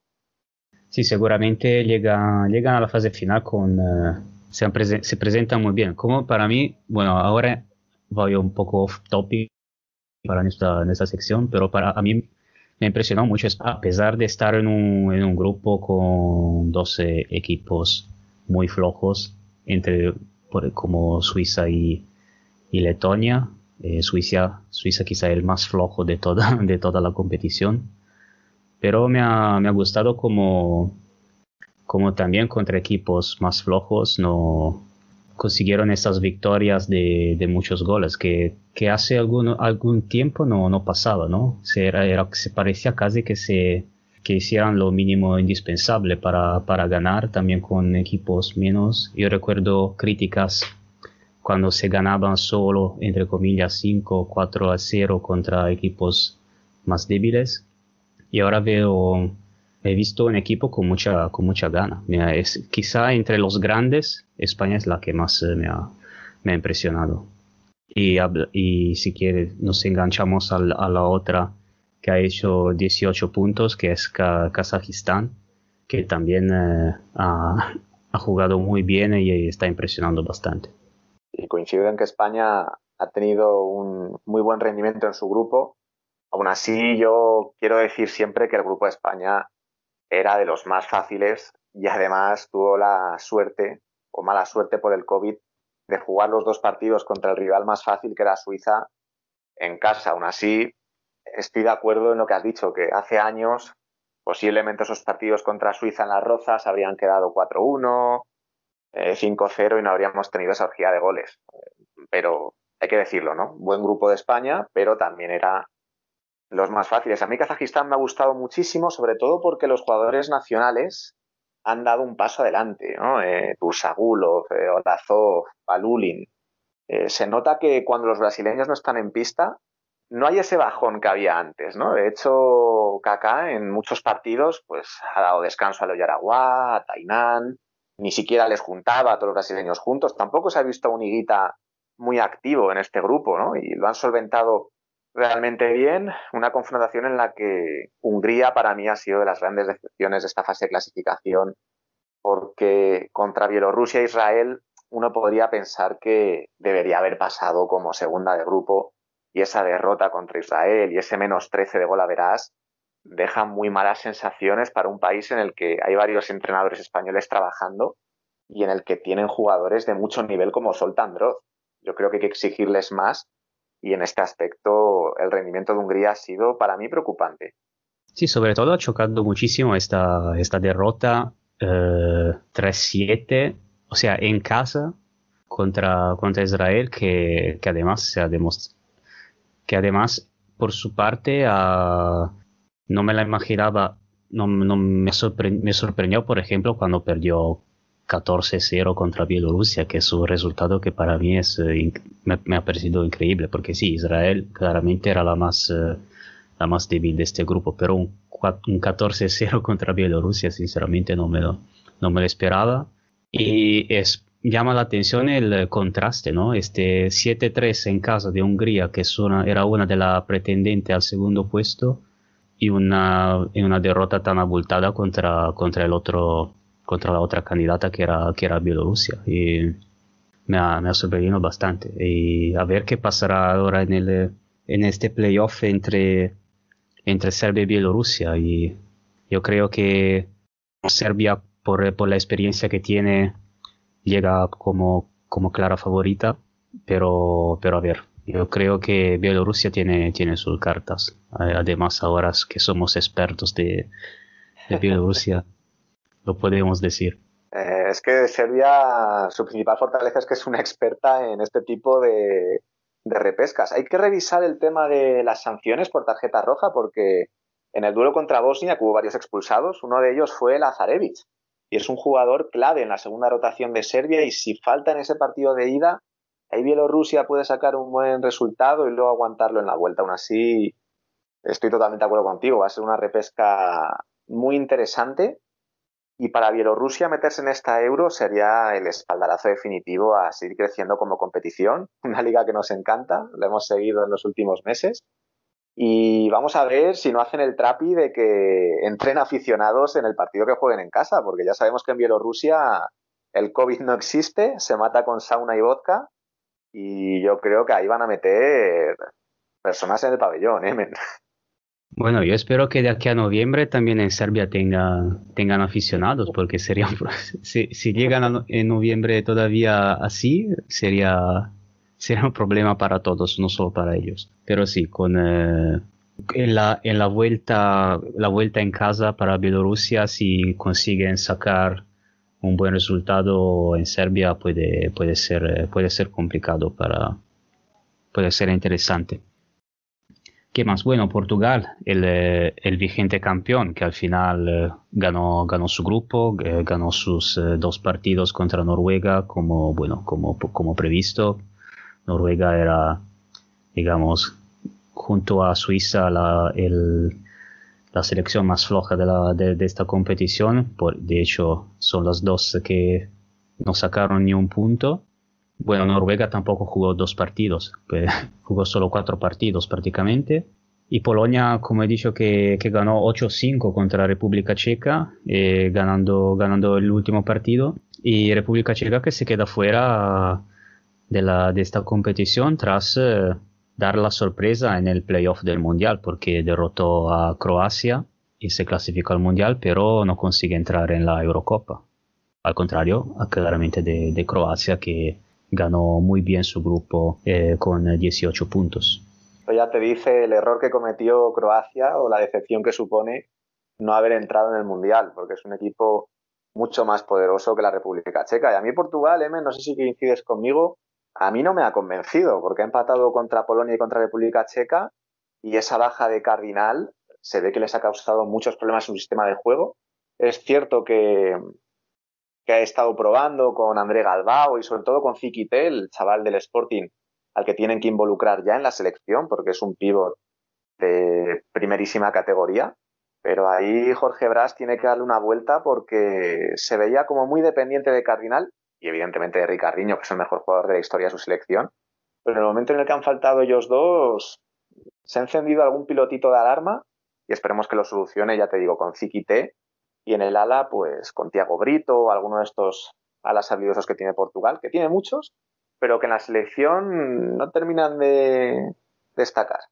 Sí, Portugal eh, es verdad que no empezó, no empezó muy bien porque se, por esos dos empates y, y llegó, bueno, llegó no matemáticamente, pero tenía bastante segura la, la victoria del grupo porque los últimos dos partidos eran con, eh, con Noruega, pero sí llegó a estos dos partidos sin, sin brillar demasiado. Eh, la, la cosa buena de Portugal para mí es el haber eh, ju- jugado con, con muchos jugadores jóvenes. Además de Ziki, también debutó Tomás Pasó, que es otra, que es otra de, la, de, la de las revelaciones de, de este año. Es uno de ese- esos conejos que sacan del, como, como los magos cada año. Pero también sí, eh, sí, creo que sí, Silvestre Ferreira también era- es otro que, que debutó. Afonso Y- también. Afonso, o sea, están, eh, me gusta este- esta voluntad de, eh, de Brass de probar nuevos, eh, nuevas caras y creo que se desempeñaron, eh, se, se desempeñaron muy bien. Pero sí, claramente la, la, la baja de, la baja de Cardinal y de Ricardinho se, se notaron. Bueno, quizá, eh, quizá era la- eh, eran los partidos mejores para, para probar jugadores, eso quería decir. Y las bajas de, de Ricardinho y Cardinal tampoco se sintieron, se sintieron mucho. Y ahora pasaría al grupo de Italia. Eh, Italia que no, no consiguió hacer el pleno, aunque nos, nos estaba dando la sensación que podía hacerlo, pero, eh, fue derrotada, cayó en Bélgica contra, contra Bélgica. Digamos, un, un fallo en, en, la, en, este, en, esta en este grupo, en esta ronda, pero, pero al final ganó, ganó su grupo y jugó, yo creo que jugó bastante bien todos sus partidos, aparte este contra Bélgica que prácticamente entró, entró en pista con unos 10-15 minutos de, retraso. Esta es también la, es un poco lo que me decepcionó un poco en este partido, me esperaba un poquito más de un poquito más de hambre a pesar de estar ya clasificados, pero bueno, Bélgica también necesitaba la victoria para jugarse la segunda plaza contra Finlandia en el último partido. Finlandia que, que al final ganó, ganó este partido 3-2 y ganó los últimos dos partidos contra Montenegro y contra Bélgica gracias a la ayuda de jugadores importantes que no habían jugado los precedentes partidos, como, como por ejemplo, sobre todo el, el- el capitán Panu Autio, que había faltado en los, eh, los, precedentes, eh, los precedentes partidos. Ahora eh, Finlandia se ha clasificado, se ha tomado una, una gran revancha tras la eliminación contra Serbia y por fin puede celebrar la clasificación a la fase final de, de un torneo y creo que se, que se lo merece mucho. Y sin lugar a dudas, ese trabajo de Nico Martic en Finlandia merecía un premio así. Para mí ya lo merecía, habiéndose metido en el Mundial si lo hubiera conseguido. Pero bueno, como tenemos seguro al año siguiente, un premio para los finlandeses. Me sabe mal por Bélgica, porque no podemos decir que haya hecho una mala fase de clasificación, a excepción de ese partido horrible que jugaron en Montenegro. Pero han metido goles virales con Raúl, lograron ganar en casa Italia, que para ellos fue una victoria histórica y al final se terminan quedando fuera, ¿no? Aún así que estar atento a este país que siempre tiene jugadores muy talentosos, con mucha calidad técnica y les falta eso, un poco de orden, un poco de rigor táctico, aunque tal vez en este grupo les haya visto mejor en esa faceta. Italia a mí no me ha llegado a enamorar como a ti, Emen, pero hay que reconocer que 15-18 puntos, viendo de dónde vienen, está muy bien y sobre todo creo que ese cambio en el pivot de pasar de jugar con Marcelinho y Oliveira a Japa Viera y Guillermo Gallo les da bastante más puncha arriba. Hay mucho más gol, ¿eh? Sí, sí, es verdad, eso sí. No, también, también me gustaron, eh, por ejemplo, Muzumechi, que es nuestra pequeña, nuestra pequeña fi- fijación mi- eh, mía y de, y de Valerio, es uno de nuestros favoritos.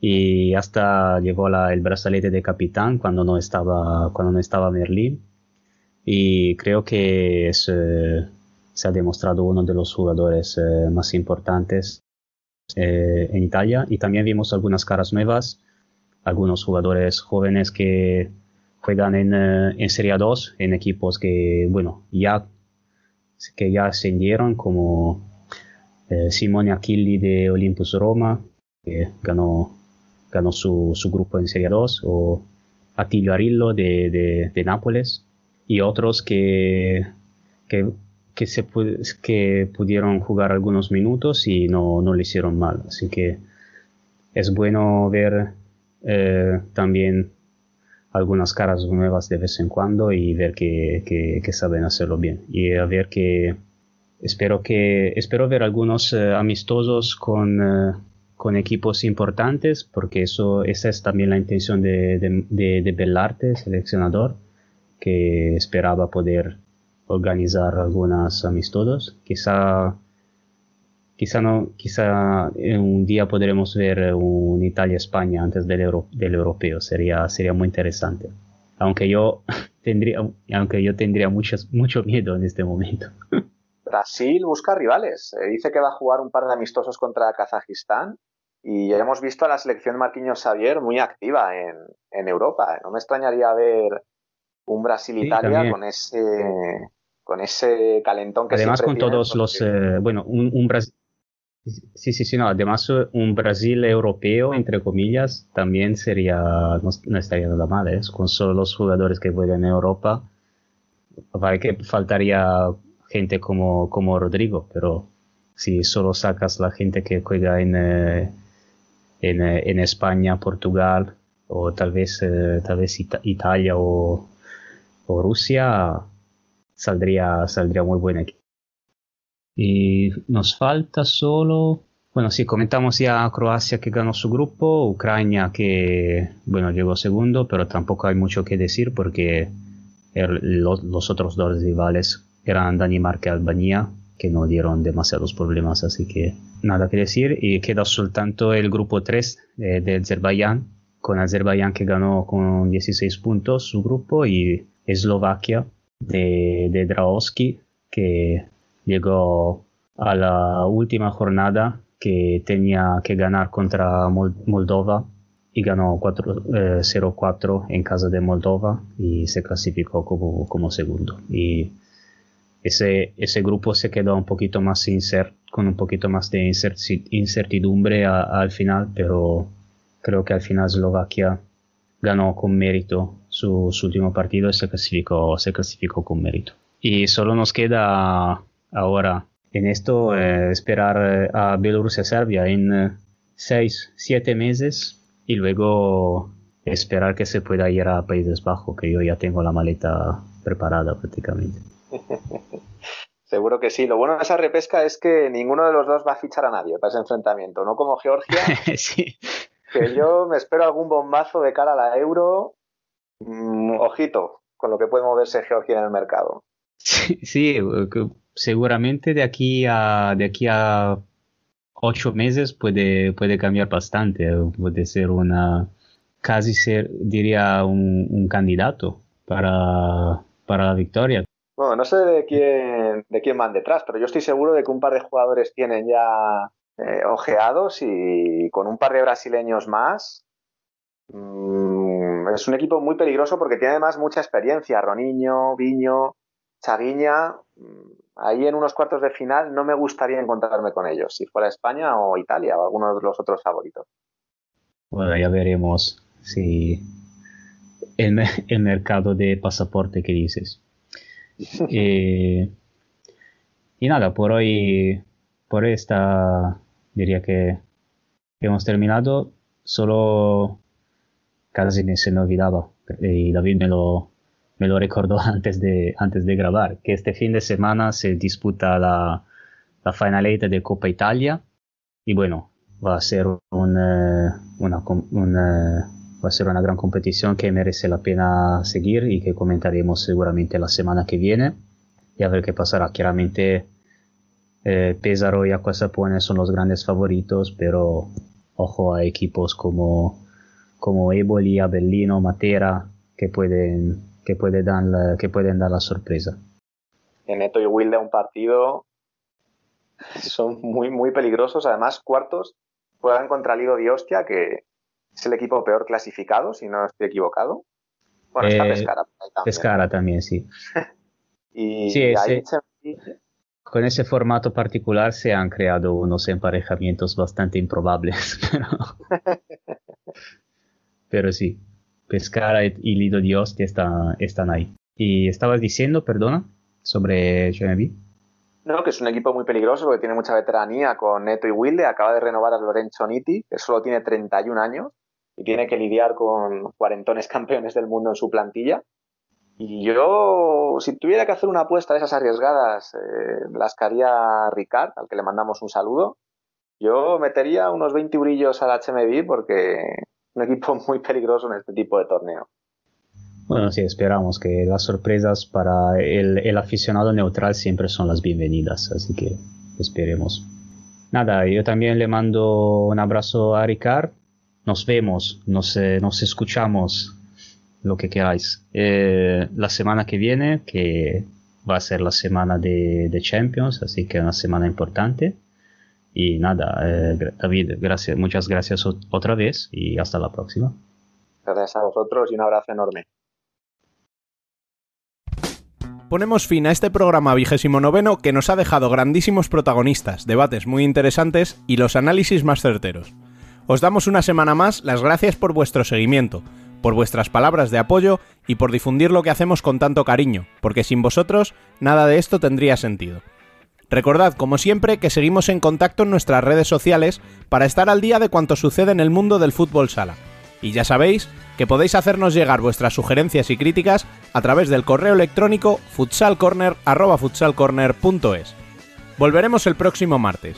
Hasta entonces y como siempre, sed felices.